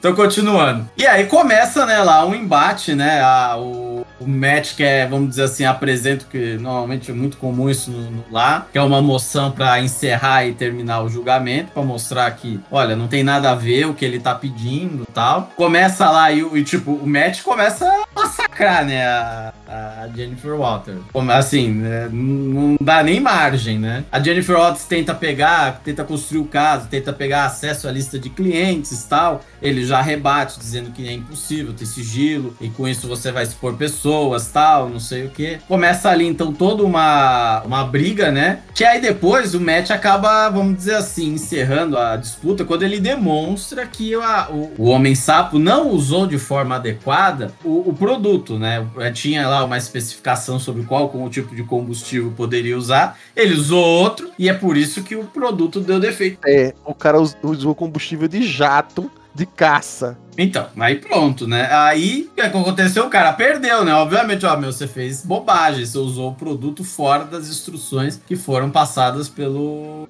coisa, né? E o caso, assim, o, o- vamos dizer assim, uma briga entre dois advogados, né? E dá pra ver, assim, que o Matt Murdock tava, tava afiado, né? Como sempre, né? Tanto é que desmonta o caso da, da mulher Hulk em questão de, questão de, sei lá, de cinco minutos ali de, é, de papo, né? E aí depois, nem, né? ele nem o o juiz tinha que aprovar ainda pra ver se ia pra julgamento, né? Ele nem aceita o julgamento, né? Porque ele admitiu. É, então, no- no- no- nos Estados Unidos, eles têm uma etapa, normalmente, que é uma etapa prévia ao julgamento, que eles chamam de discovery, na qual vão lá, se apresentam as razões para ver se o caso tem que ir para frente ou não, né? Vale destacar. Não gastar tempo e dinheiro, né? Vale. Exatamente. E vale, vale destacar, né? Nos Estados Unidos, os julgamentos, em geral, quando esses casos vão para uma corte, vão para a julgamento, eles são caríssimos, né? E, e às vezes fica fi- é extremamente oneroso. Por isso que sim, por isso que lá normalmente tem muito acordo, e tal, para resolução é, dos casos, né? Não querem que assim a grande maioria não quer que, um, que o estado, né, decida porque sai muito caro para isso. Peraí, você, você está me dizendo que é uma cultura nacional, existe sempre lá a tendência de sempre tudo terminar em um grande acordo. Isso. O judiciário e tudo mais. Sem o judiciário, no caso. E esse podcast vai dar merda. Não, mas é verdade. Lá eles têm essa cultura, inclusive na parte criminal. A parte criminal, a gente tem o que a gente chama de plea bargain, que é extremamente usado. Aqui no Brasil tá engatinhando, né? Em alguns pontos, que aí tem o que a gente chama de acordo de não persecução penal, ainda para alguns casos tal. Mas lá nos Estados Unidos é extremamente usado. Então, o acordo, resolver a questão, inclusive criminal, fora de um tribunal, é extremamente comum nos Estados Unidos, né? Apesar de, da, vamos dizer assim, de você mostrar, né? Você ter, vamos dizer assim, você tem tem diversas séries em que o tribunal é a referência, né? O debate e tal. E Law and Order é um exemplo clássico disso, né? É desse tipo de, de série. E aí, então, o caso da, da, da Mulher Hulk não vai nem pra frente por causa disso, nem, nem supera a etapa, né, da, de admissibilidade, vamos dizer assim. Por quê? Porque cai ali na hora, né? Ele se resolve nos primeiros 10 minutos da série, assim. O que libera espaço pro resto do episódio, né? Ser justamente o que acho que a maioria das pessoas queriam, que é ver o, o Matt Murdock virar o Demolidor, né? E ter um pequeno confronto com a Jen, que Talvez assim, esse é o, episódio que a maioria, mesmo os críticos, adoram. Porque tá lá o, o, o Murdock, mesmo que seja um pouco mais leve, mas ele tá com aquele humor mais é, safado, né? Mais brincalhão, mais cheio de tirada. Como era realmente o Demolidor, o pessoal fala do Mark Wade, mas era o Demolidor do, do Stan Lee nas primeiras histórias. A gente já fez um podcast sobre isso, que ele era muito mais brincalhão do que o Homem-Aranha no, no começo da carreira dele, né? Quando ele realmente usava esse uniforme amarelo e vermelho, ketchup, como brincaram na série. Mesmo na. Mesmo, mesmo Não, não, pera lá. É, é, o que até o que eu acho que o Felg ia falar, mas, tipo, o Demolidor sempre foi assim. Se for pegar o Demolidor Frank Miller, era piadista pra caralho. O Tucão tava lá pra ser o palhaço que aparecia em todos em todas Sim, as sim, mas eu edições. digo assim, de, de, de não estar tão deprimente, entendeu? De não estar tão obscuro. Porque a Netflix é deprimido por natureza, então era aquilo que, o- é que o pessoal. É a snyderização do povo. O povo só quer ver gente deprimida andando na rua, fazendo cara de cu, olhando pra um. pensando em a gente nadinho. Cara, joga tudo isso fora. Coloca esse terno aí, que mistura ketchup com mostarda. Deixa o cara sorrir, sair em paz. Arrumar um- uma namorada que não, que não tenha.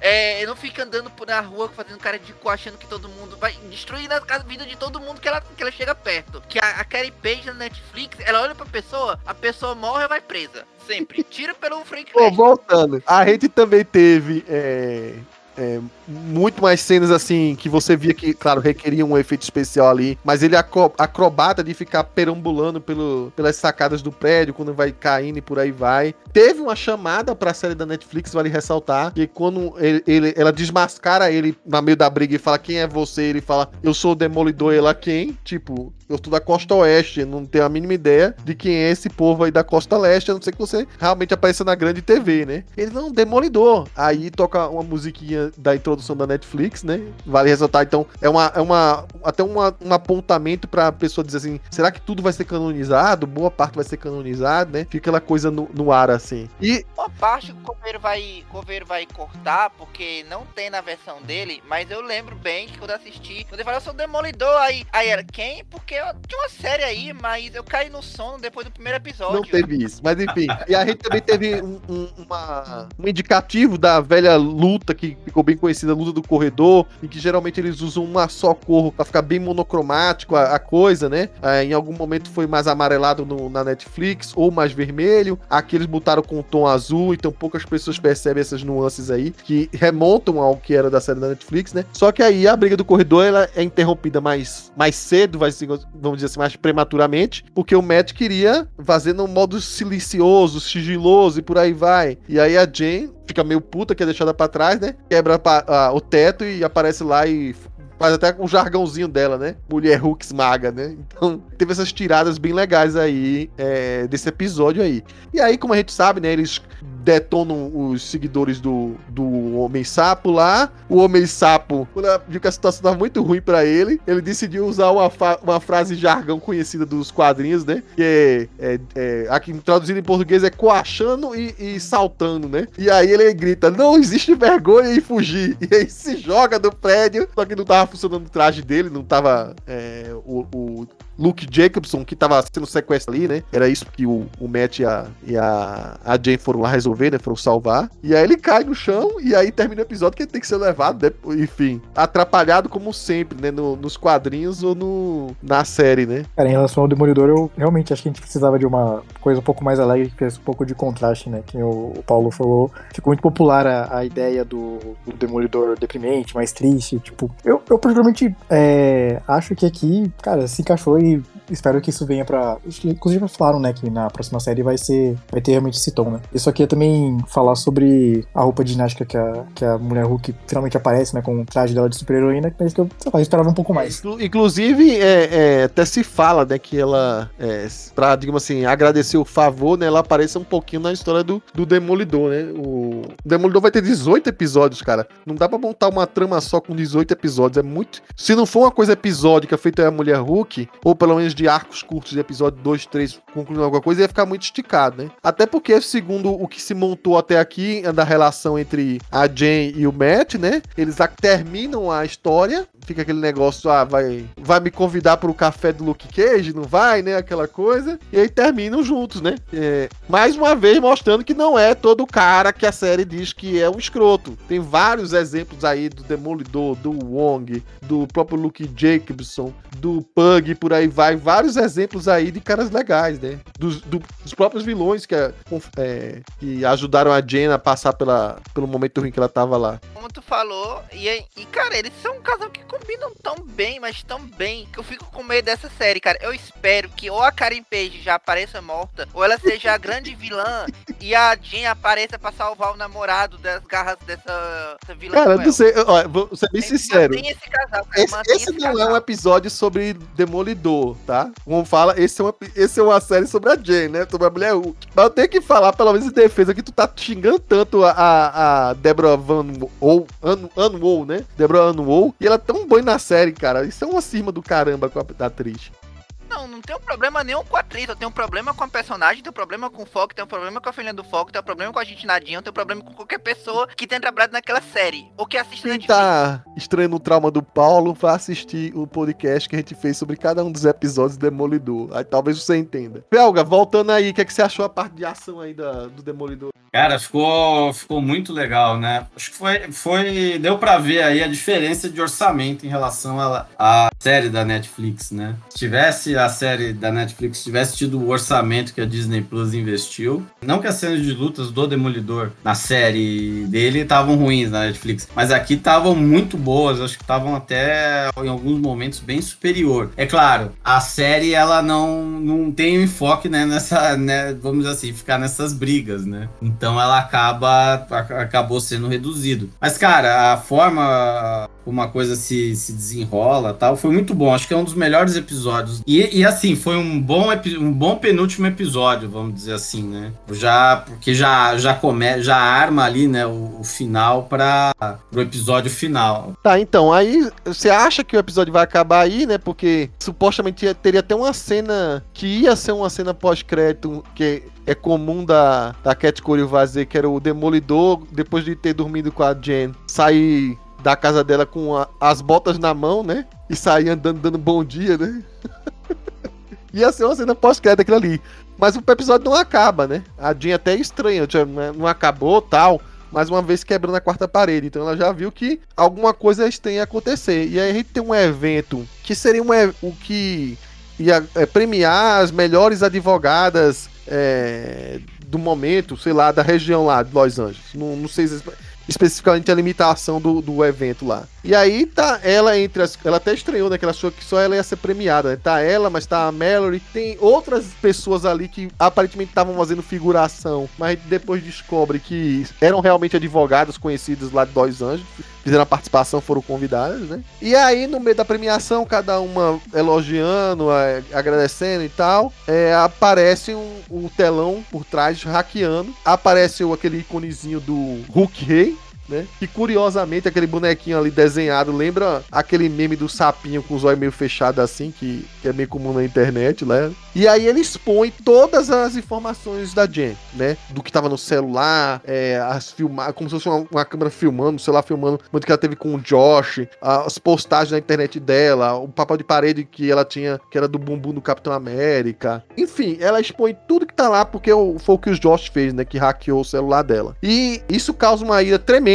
mais que justificada, que ela não se controla e aí recai lá no aviso que o primo deu, dela deu lá no primeiro, né? Tipo assim, olha, quando você errar a primeira vez e não conseguir se controlar, vai ser um momento que as pessoas só vão te olhar por isso. E aí elas aparentemente não causam nenhum grande dano, né? Ela só destrói o telão, derruba os televisores, um pouco do que tava ali da, da marquise lá, da marquise não, da do, das ferragens de apoio lá da que cobriam o local do evento, meio que entortaram. Ela percebeu que havia algumas pessoas mascaradas ali que provavelmente eram membros da inteligência, foi atrás deles, ainda uma fúria da mulher Hulk, né? E aí ela só toma consciência quando a Mallory pede para ela parar, as pessoas tentam acomodar ela ali, ela larga a pessoa, tá um monte de gente da controle de danos ao redor cercando ela, né, e apontando aquelas armas que usaram talvez em Miss Marvel ou as que usaram para deter o, o Hulk lá no, no filme do 2008. E aí ela olha toda desalentada assim pra tela, né? E diz assim: é, é, aconteceu o que eu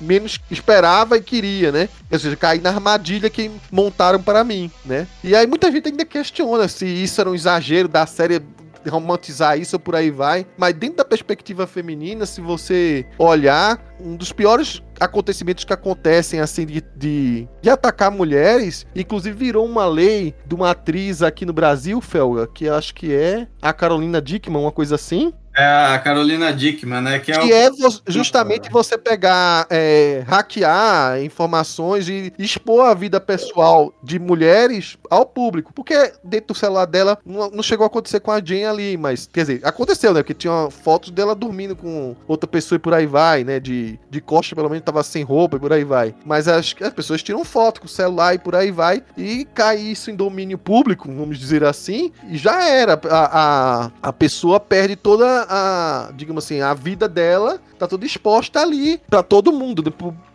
para as piores mentes que estão ao redor e que vão usar isso, sabe lá como, né? Perder o controle. Isso aconteceu com a Carolina Dickman, mas com outras artistas lá de fora. Mas imagina quando acontece com pessoas que não têm um poder aquisitivo para poder se, se firmar depois disso ou se recuperar emocionalmente depois disso. É, você vai ver N casos de meninas, inclusive, que depois que aconteceu isso, até casos que pessoas que se mataram. É extremamente traumatizante. E não tem como dizer que isso não é, é impactante e que a série tá falando bobagem, né? Por isso que é uma série voltada para o público feminino, porque vai tratar desses temas. É, a lei, ela não lembro agora o número tal, mas basicamente é, é justamente para combater uma, um termo que ficou conhecido como pornô de vingança, né? Então você pega ali nudes, vídeos, é, coisa, ou seja em razão de um término de relacionamento, seja em razão de alguma coisa, uma situação que você expõe isso para se vingar das pessoas, para você se vingar da pessoa. E aí é aquela coisa, depois que cai na internet, cara, não tem mais jeito. O negócio circula, circula e acabou, né? Não criar essa, essa, essa legislação justamente para combater, né? E aí, cara, é o que eu tô falando. O, o seriado ele pegou, né, situações e deu aquelas deu e trouxe, né, claro, dentro do, do propósito ali, né, de, de pessoas superpoderosas tal. E, e normalmente, cara, aí, aí é que vem aquelas críticas, ah, não, porque é feminista, não sei o que tal, mas na verdade, cara, se é, é aquela coisa, qualquer uma qualquer pessoa talvez reagiria mais ou menos parecida com a, com a Jane, certo? Sim, sim. Porque ficaria, ficaria transtornado, obviamente, você ter a intimidade assim exposta da, dessa maneira, tal, né? Fora que é muito, é muito pior pra mulher, né? Porque pra mulher, vamos dizer assim, isso vai é, causar um transtorno, inclusive que vão julgar muito mais ela do que se fosse pra um caso sim. de um homem. O homem tirar sarro, ah, apareceu, peladão e por aí vai. Pra mulher. Não, e, e, cai, justamente. Até cair em sites que você nem, nem, nem imagina e por aí vai. Sim, e, e, às vezes, e aí tem aquela questão, se um homem reage a uma situação dessa de uma forma irada tal, é justificado. Se é uma mulher reage assim, não, é a maluca do pedaço, não sei o que tal. Né? É exagero, é, tá É, exagero tal, né? Mas na verdade é o seguinte, né? Não pode fazer isso, tem uma, uma situação bastante desagradável mesmo. Então é o que a série mostra tá, tá dentro do, vamos dizer assim, de um problema, de um, de um, de um problema que tem bastante. Né? Na verdade, toda a série, ela pega, vamos vamos dizer assim, ela, ela retrata muito bem o, o, mundo atual com os exageros, né? Isso, isso é um grande ponto alto da série, né? Os exageros, eu tô dizendo em razão do de você estar tá dentro de um universo de super-heróis, de superpoderes, né? Então a gente, ao longo de toda a série, a gente teve a influencer, a o coach, o, o, a pessoa que, que, que finge que é ser outra pessoa, enfim, o cara que tem, é, que vamos dizer assim, tem lá os seus seguidores, né? E agora a gente tem essa questão, que é, que é a exposição da, da privacidade. E assim, ela própria fala, né? Olha, agora acho que vai acontecer algo ruim, né? Porque já era para ter acabado o episódio e ainda estamos, e ainda estamos aqui, né? E dá uhum. um, um, final bastante dramático, né? Tá. Então, isso diretamente leva ao episódio final, em que, enfim, é o primeiro episódio, inclusive, que não tem nenhuma recapitulação, né? A, rec a recapitulação do episódio vira uma homenagem à série dos anos 70 do Hulk, né? E que você vê o que era a, tipo a abertura, né? Que você vê na internet, quadro a quadro, só que você vê com a Jen. E ele, ele recapitula, apesar de estar tá brincando com isso, recapitula o que você precisa saber da série. Que é a Jen é, acabou sofrendo um acidente, adquiriu esses poderes indesejados, estava tentando levar a vida como advogada, mas estava em, algum momento é, sendo assediada por trolls da internet, né? E aí, só que mostra como se fosse o computador da época dos anos 70, aquele ainda de tela verde fosforescente, né? E ela brigando com os trolls lá. E aí é, aquilo tudo se mostra como se fosse um sonho, né? E graças a Deus que é um sonho, porque é, para quem cogitava de ter a mulher Hulk como se fosse uma, uma pessoa realmente pintada de verde só, mostraram lá como é que seria o caso, botaram um alterofilista lá vestido de mulher com o vestido da mulher Hulk, uma peruca, com a coisa mais medonha possível, né? Mas enfim, governo foi a melhor parte da série. Devia ter sido toda assim nessa estética. Inclusive, não devia ter celular e todos os computadores deviam ser daquele jeito. Toda, e todo episódio devia terminar com a musiquinha, aquela musiquinha triste lá do, dele, dela indo Cara, embora. É assim, eu, eu não tenho vergonha nenhuma de dizer que eu não era fã dessa série do Hulk do passado. Nunca fui fã. Mas enfim, aí ela, aquilo mostra como se fosse um sonho, né? E aí a mulher Hulk meio que junta a, ó, enfim, a, os amigos dela, né? A Mallory, inclusive, um pug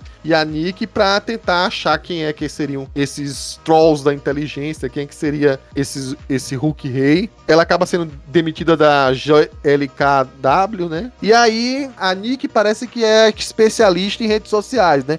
Que ela sempre tem uma, uma expertise de entrar no fórum, provocar. Ela foi ela que conseguiu achar o Wong, foi ela que conseguiu achar o, o, o fórum escondido. E aí ela conseguiu um vídeo é, com a mãe da Jane, né, bem perturbador, que fez com que ela conseguisse um convite para estar tá lá no encontro da inteligência comemorando a derrota da mulher Hulk, né? É, detalhe, paralelamente a, a Jen é, tá precisando de apoio, o I primo não tá na, na Terra, né? Até aí, o Emil Blonsky não responde, mas ela decide ir lá pro retiro, porque foi lá um momento que ela se sentiu bem achou que, que as pessoas lá iam entender, né? Ela encontra até o Destruidor lá, que recebe ela muito bem, né? Pra qualquer um que tava julgando errado, o cara bem legal pra caramba, apesar de ter tentado tirar o sangue dela, né? Mal sabia ela que aquele local lá, do, da fazenda, o Emil tinha acabado de alugar a, a tenda que ele alugava para eventos, né? Era o jeito de ele ganhar dinheiro, além do coaching dele, para ser a festa de comemoração da inteligência, né? A Nick infiltrou o Pug, o Pug todo cheio de dedos para se comportar como se fosse um hater, né? E aí a maioria das pessoas que estão na internet reclamando que aquilo ali, de uma forma geral, tá representando a classe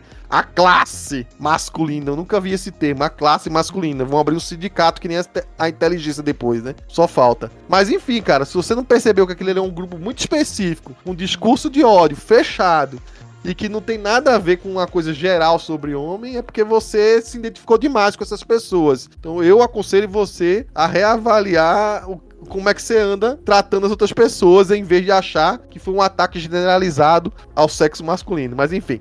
De repente, a Jane acaba entrando, ela se depara, depara com o Emil transformado, ou seja, ele enganava ela até agora, né? É, é, é engraçado que a gente pergunta como é que ele enganava ela. Aí lá na cena pós-crédito final, dizia que o Emil botava o, o, sei lá, o equipamento lá no, no, pescoço de uma galinha, mas enfim, não vem ao caso agora. Aí o, o Emil fica cheio de dedos, daí assim, Jane, o que, é que você tá fazendo aqui? Calma, eu sei que você tá chateada e tal. Aí no decorrer da história, a Nick e o, o Pug explicam para ela que aquilo era uma reunião da inteligência. Os caras estavam tudo querendo atacar ela. Aí aparece o Todd, o Todd se revela como se fosse o Hulk Rei. O. o injeta de repente a injeção, vira um, uma versão de Hulk lá totalmente esquisita, com a transformação, parecendo o Scooby-Doo lá quando vira um monstro daquele filme esquisito dele do James Gunn que escreveu lá. Scooby-Loo. Scooby-Loo, exatamente. Desculpa.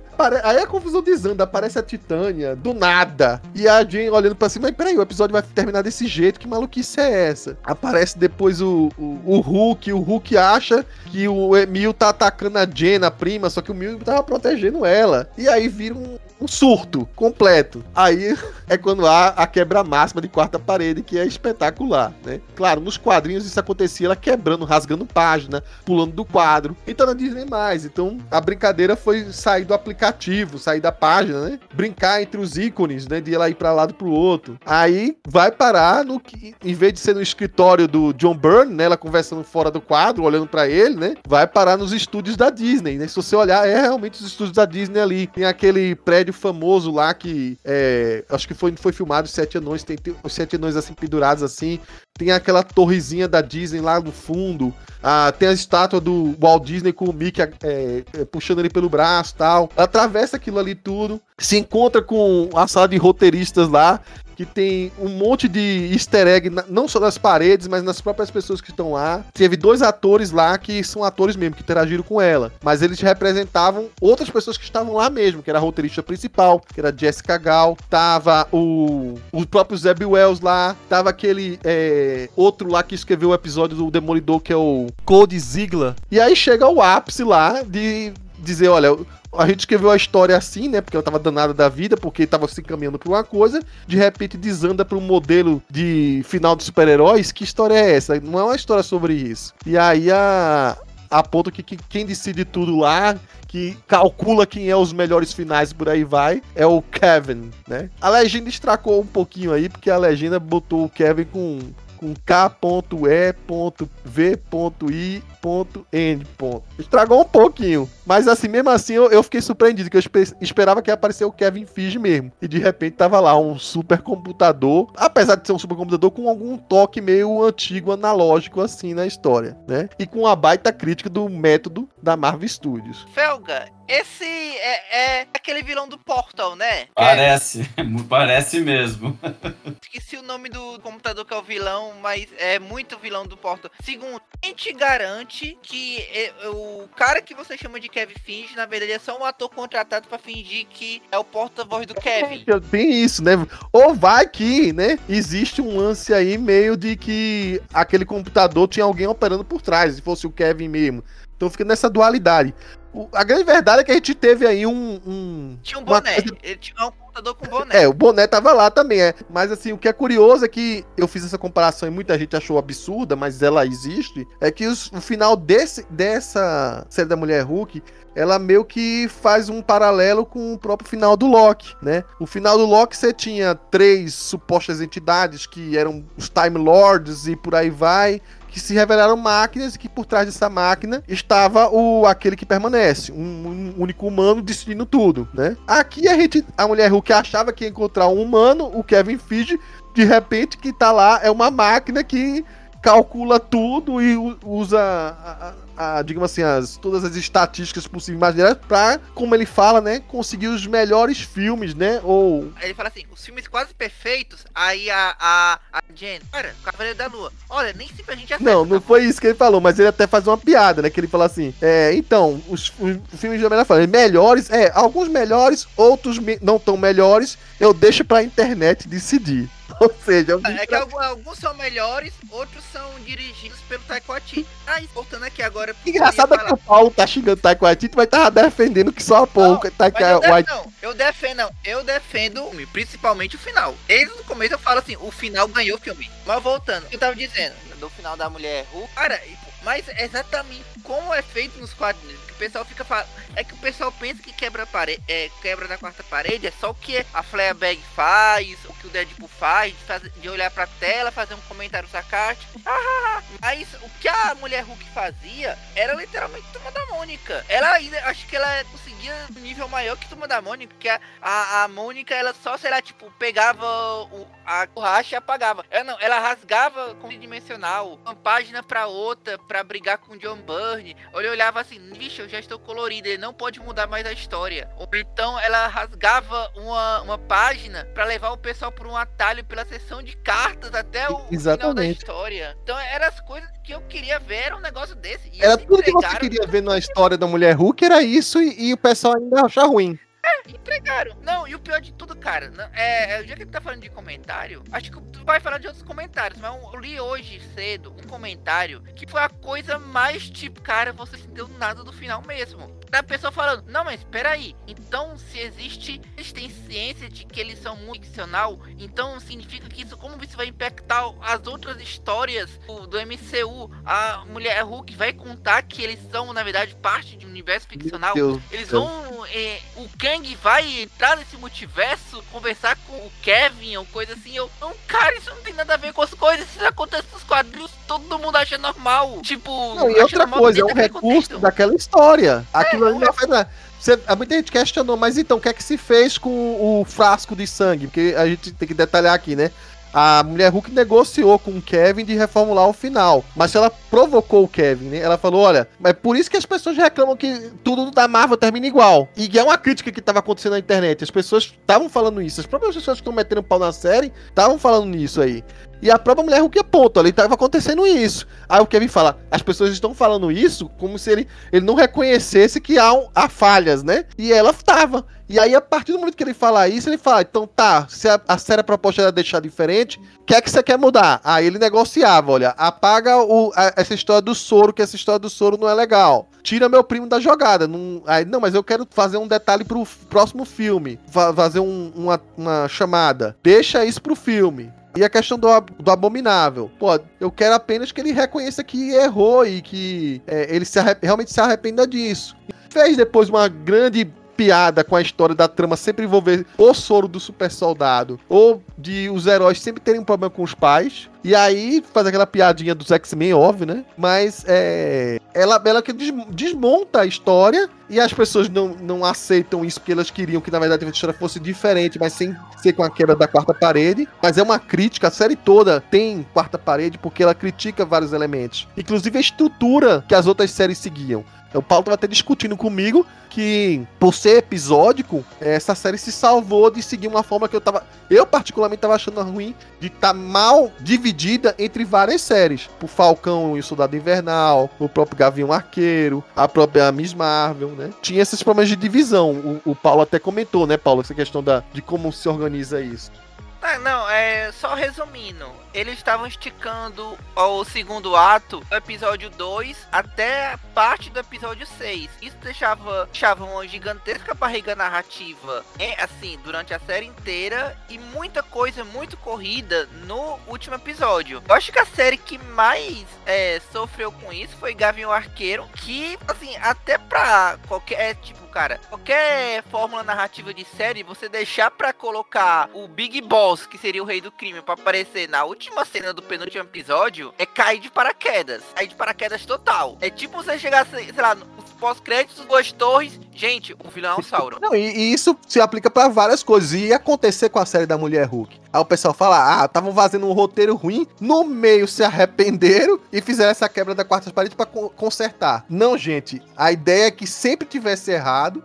Pra mostrar, já vai ter uma crítica às outras, entendeu? Então eles forçaram, que nem era o plot principal, como eu falei, era um plot que vinha de interlúdios ao longo dos nove episódios. E quando chegava no final, aquela expectativa que você tinha, que seria ah, de repente surge um grande vilão, que seria o Todd, o Todd Hulkificado, né? E aí tudo se resolve numa grande pancadaria pra no final acabar tudo bem. Ela apagou isso, ela mesmo disse que o vilão não era nem os poderes, o vilão era na verdade ele em si, ou o grupo em si, que era algo que Aí sim, vem desde o segundo episódio, ou seja, aquela ideia de que se precisava ter um furor na internet, um, uma- um rage grande, pra série se justificar, olha, esse rage não é à toa, você tá vendo, tá, tá quebrando a quarta parede, você tá vendo acontecendo do seu lado aí, quando você abre a internet. Então isso existe de fato. E aí trouxe isso aí até o final. E em vários episódios tem vários problemas que a Jane sofre e que o, o grande mote da série, como ela mesmo coloca ali conversando com o Kevin,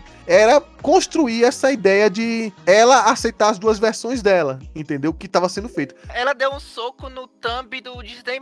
Isso já valeu a série inteira. Ela até brinca, né? Que ela é a mulher Hulk, ela esmaga é a quarta parede, finais ruins e de vez em quando mete Murdoch, né? Então, querendo ou não, pro público que pegou fora do- dos episódios, assim, da, da comédiazinha que tem nos episódios, é até uma crítica a- ao jeito de se montar séries, né? O- a quarta parede servia muito para explicar, pra quem gosta de ler sobre isso, né? Como é que se montam os plots, como é que se monta a narrativa, como é que se constrói a história, por que, que algum, em algum momento o episódio vai parar ali, se não para, por que, que é um erro, por que, que deve ter uma, uma chamada pra uma coisa muito maior no final. Então, assim, ela, ela, ela fugiu de todos os clichês, mas é pra, mostrar pro grande público que isso existe, que é uma crítica fundamentada da maioria das pessoas, ela, ela mostrou isso fazendo isso. Bom, vocês falaram basicamente tudo, né? Cara, o, o final ele é, ele é muito bom justamente porque ele tem essa quebra pra sair dessa, dessa pasmaceira, porque ia acabar virando isso, né? E a crítica é o fato da, olha, isso ia virar o quê? Um grande pastiche de super-heróis se batendo ali, né? No meio. Aí, aí começa a aparecer o Hulk do nada e não sei o que. Ela fala, não, peraí, aqui não, né? E é engraçado a forma como ela, ela dialoga e, e, começa a expor esses, esses clichês, não só da- das, das séries, mas os clichês dos filmes também, né? É aquela coisa, né? O pessoal reclama da, reclamar da, da forma como a série tá construída, foi construída tal. É não entender que isso acontece direto nos quadrinhos. E não só nos quadrinhos dela, mas nos quadrinhos da Turma da Mônica tal, né? Aqui você tem essa quebra interessante, né? O Demolidor caindo do nada, né? Que também é uma concessão que o Kevin acabou aceitando, né? E tanto E a tem gente com ódio disso. Eu digo, cara, foi a melhor coisa foi ele sendo spamado assim, puf. Aí- Eu, na minha cabeça, eu achava que ia ser um, um- um episódio tipo Povo contra. Contra a mulher Hulk, vamos lá, a Mulher. Hulk. E, e- e ia ter participação especial de todo mundo do- da série, sabe? Testemunhas a favor, contra. Achei que ia. Coisa... Mas no final das contas, acabou fazendo um acordo e, e encerrando a história. E assim, eu vi muita gente ah, com raiva dizer assim, quer dizer que então a série veio, o Kevin Feige criou pra reclamar que todo o filme dele era ruim? Não, cara, na verdade não existe essa do filme dele ruim. O que ela fala é que como essa é uma série diferente e como a ideia do CM é depois de ter feito que- o que, que o SM fez? O SM já fe- fez três fases, chegou no top de fazer isso. Ele já. O que outros estúdios aí estão rastejando pra chegar, ele já fez em três etapas. Então ele vai usar coisas diferentes agora. E tudo que se fez atrás foi muito bom. Só Sim. que, como falou, se você quer inovar, se você quer trazer e surpreender, né? E ah, eu sei que muita gente não gosta de grandes surpresas, não gosta de ser surpreendido, né? Mas assim, só isso é que alimenta pra não ficar no mais do mesmo, entendeu? E, E você criar um produto diferente, né? Não- e instigar e manter o interesse do público. Não, senão você já sabe o que vai acontecer toda vez que um filme tiver, não tem graça, entendeu? Então, Só pra, pra gente levar de moral da história que o pessoal só sabe reclamar e vai reclamar. Se tá diferente, vai reclamar. Se tá igual, vai reclamar. Eu vi muita gente também falando mal. De vários outros motivos, assim, sendo bem, bem machistas, como a gente já falou várias vezes aqui. Falando, ah, porque a série, né, fala sobre como representando os homens como é, inimigos e não sei o quê. Aí agora eu vi também pessoas reclamando, ah, porque o final ficou muito estranho, ficou diferente. Tipo, cara, o que, que você quer, sabe? O que você espera? Realmente, é. E tem gente que fala, ah, porque nos quadrinhos é diferente. Cara, nos quadrinhos não é diferente, sabe? Então foram pessoas que se dizem leitores de quadrinhos, que se dizem fiéis, é, que são fãs de, de quadrinhos e vão lá e fazem as críticas totalmente sem base nenhuma pra construir. E dentro aqui do, do- da série, eu achei tipo, que ela teve um saldo muito positivo, porque ela realmente quebrou essa mesmice, ela quebrou o padrão do, do- de um filme dividido em seis partes ali, que muitas vezes ficava estendido, ficava uma barrigona necessária ali no meio. Então, assim, eu achei que foi muito bem construído e acho que foi realmente um saldo positivo e, na minha opinião, foi uma das minhas melhores séries, das minhas séries favoritas do, dentro do, do Disney Plus que foram lançadas até agora. E até quando eu tava assistindo, tava também na, na sala, aí a gente tava assistindo do nada, pum, sabe, ver o, o coisa lá do, do, do Disney Plus e minha mãe olhou, "Ué, você sentou no cima do controle, João? Eu falei, não. a gente foi ver e era a quebra da quadra parede, sabe, tipo, surpreendeu, foi uma coisa diferente, sabe, saiu do, do mesmo. Então, eu acho que, com certeza, isso vale muito. Eu não sei como imaginar as diferentes reações de pessoas que não estão esperando isso, porque não, não, conhecem o lance de quarta parede. Então eu tenho que admitir que para algumas pessoas pode ser uma coisa mais estranha possível. Eu tenho que entender isso. Só que uma série de nicho, sempre se identificou com nicho. E as pessoas têm que entender isso, porque a, a partir do momento que eles decidiram pegar um núcleo que ela sabia que havia um rage grande, que é o rage que vai que atacou a Capitã Marvel no passado, atacou a Miss Marvel recentemente, e não é pelos erros dos filmes, tá? É por motivos que você que já apontou aqui, por questão de é, a atriz tomar uma postura mais em defesa do feminismo, ou querer que a equipe toda de mulheres é, do roteiro, a câmera, sejam de mulheres e por aí vai não importa qual é a defesa deles. Às vezes você cria um rage geral e aí atrai esse público. Então sabia que atacar isso. Então eles sabem que essa série não vai agradar a todos. Óbvio, não foi, não foi feita para agradar a todos. Mas ao, ao, mesmo tempo, você precisa às vezes fazer uns cutucões desse para chamar a atenção de um público que nem tava prestando muita atenção. Talvez não tava nem interessado na, nesse estilo de super-heróis, né? E aí levanta outra questão. Ah, então vamos fazer filmes da Marvel para pessoas que não são seu público fiel. Cara, o estúdio vai atirar para todos os lados. Recentemente a gente fez um podcast aí do Lobisomem na Noite. Você acha que o público, que são a maioria de crianças, vão olhar para um filme preto e branco daquele, meio estiloso, e dizer, opa, que legal, vou querer assistir vou achar essa maior maravilha do mundo. Não vai, entendeu? Doutor Estranho Multiverso da Loucura, eu tinha comentado quando eu fiz o podcast aqui. Teve algumas coisas que foram assustadoras. Não vai atingir aquele público é, infantil. Eu acho que você está acabando de dizer, então, que crianças são naturalmente burras por não apreciar aquela obra-prima do Cara, não é o interesse de criança ver coisa que não seja é, colorida e que não tenha, digamos assim, uma nota mais clara de, de filme de ação. Elas crescerão e se arrependerão desse momento. Eu espero eu que, assim, eu entendo que as crianças não tenham o primeiro gosto dela, a não ser algumas muito diferentes, né? Por terror, principalmente o terror tão clássico e, e antigo feito aquele, né? Fora que você tá tão convincente que todo mundo tá adorando o lobisomem, é porque você não tá acompanhando os comentários da página e de vez em quando aparece uma pessoa muito incomodada com o jeito que o lobisomem foi feito, com a maquiagem, por aí vai. Mas enfim, já passou pela saga do infinito. Agora a gente tá na saga do multiverso, então não é só multiverso de universos diferentes ela vai tentar também estilos diferentes. É óbvio, é bem claro isso. Pelo jeito que os filmes estão sendo feitos, as séries estão sendo feitas, os testes. WandaVision também foi uma série totalmente diferente. Essa é talvez a proposta que a Marvel Studios queira. É expandir também cada vez mais o escopo, né? O, os estilos de, de fazer filme. E como eu, eu tava falando pro Paulo, né, a gente entra nessa dualidade, né? As pessoas vão é, brigar porque a Marvel é mais do mesmo, mas quando pega diretores diferentes que são mais ousados ou tem mais assinatura, também vão criticar. Então vai estar essa briga sempre de pessoas que aprovam mais, outras que aprovam menos. Eu acho que com o tempo, quando a poeira assentar, as pessoas vão poder reavaliar os filmes, seja os mais tradicionais, seja os mais ousados ou com assinatura, enfim. A Marvel tá com projetos, contando séries e filmes, publicando mais que cada fase agora 12. Então ela tem filme para dar e vender, gostos para atingir um monte de pessoa. Ela tá, ela tá na velocidade da luz, enquanto outros estão caminhando. Então vai ter sempre um projeto ou outro que não vai agradar um e vai ter um projeto que vai ser direcionado a atacar mais uma parcela e agradar mais outros. Vai ser bem natural isso acontecer. Bom, então a gente já tá estourando aqui meu tempo, não dava para falar sobre tudo, né? Tem perspectivas pro futuro aí que a gente vai deixar para quando for o futuro falar. É, o finalzinho deixa aí o, a, a Jen com o Matt fazendo um, um, um almoço de família. É até engraçado que o, o pai da Jen parece estar tá entrevistando o Matt, parece que vai casar ela com o Matt amanhã. Mas até onde se sabe o que a, a Jen colocou ali, ele só vai passar uma semana ali e provavelmente pro alívio das pessoas que não gostam da mulher Hulk, é muito difícil que ela apareça na, na Daredevil Reborn, tá? Eu espero que tenha participações especiais da mulher Mulher Hulk em Born Again. É, e eu, eu espero que mudem o nome da série pra Demolidor e Mulher Hulk. Born Again Together.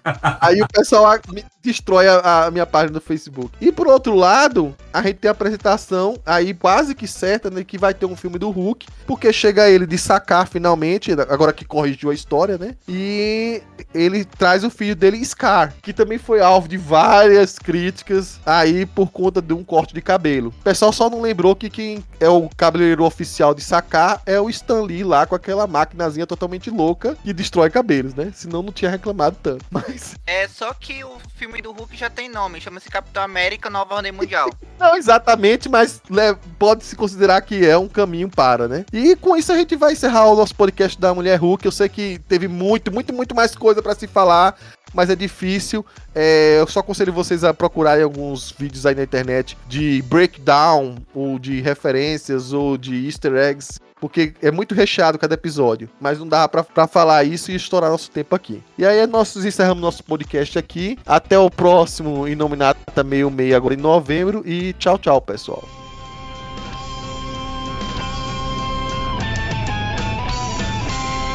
Este podcast é um oferecimento do site Universo Marvel 616. Acesse www.marvel616.com.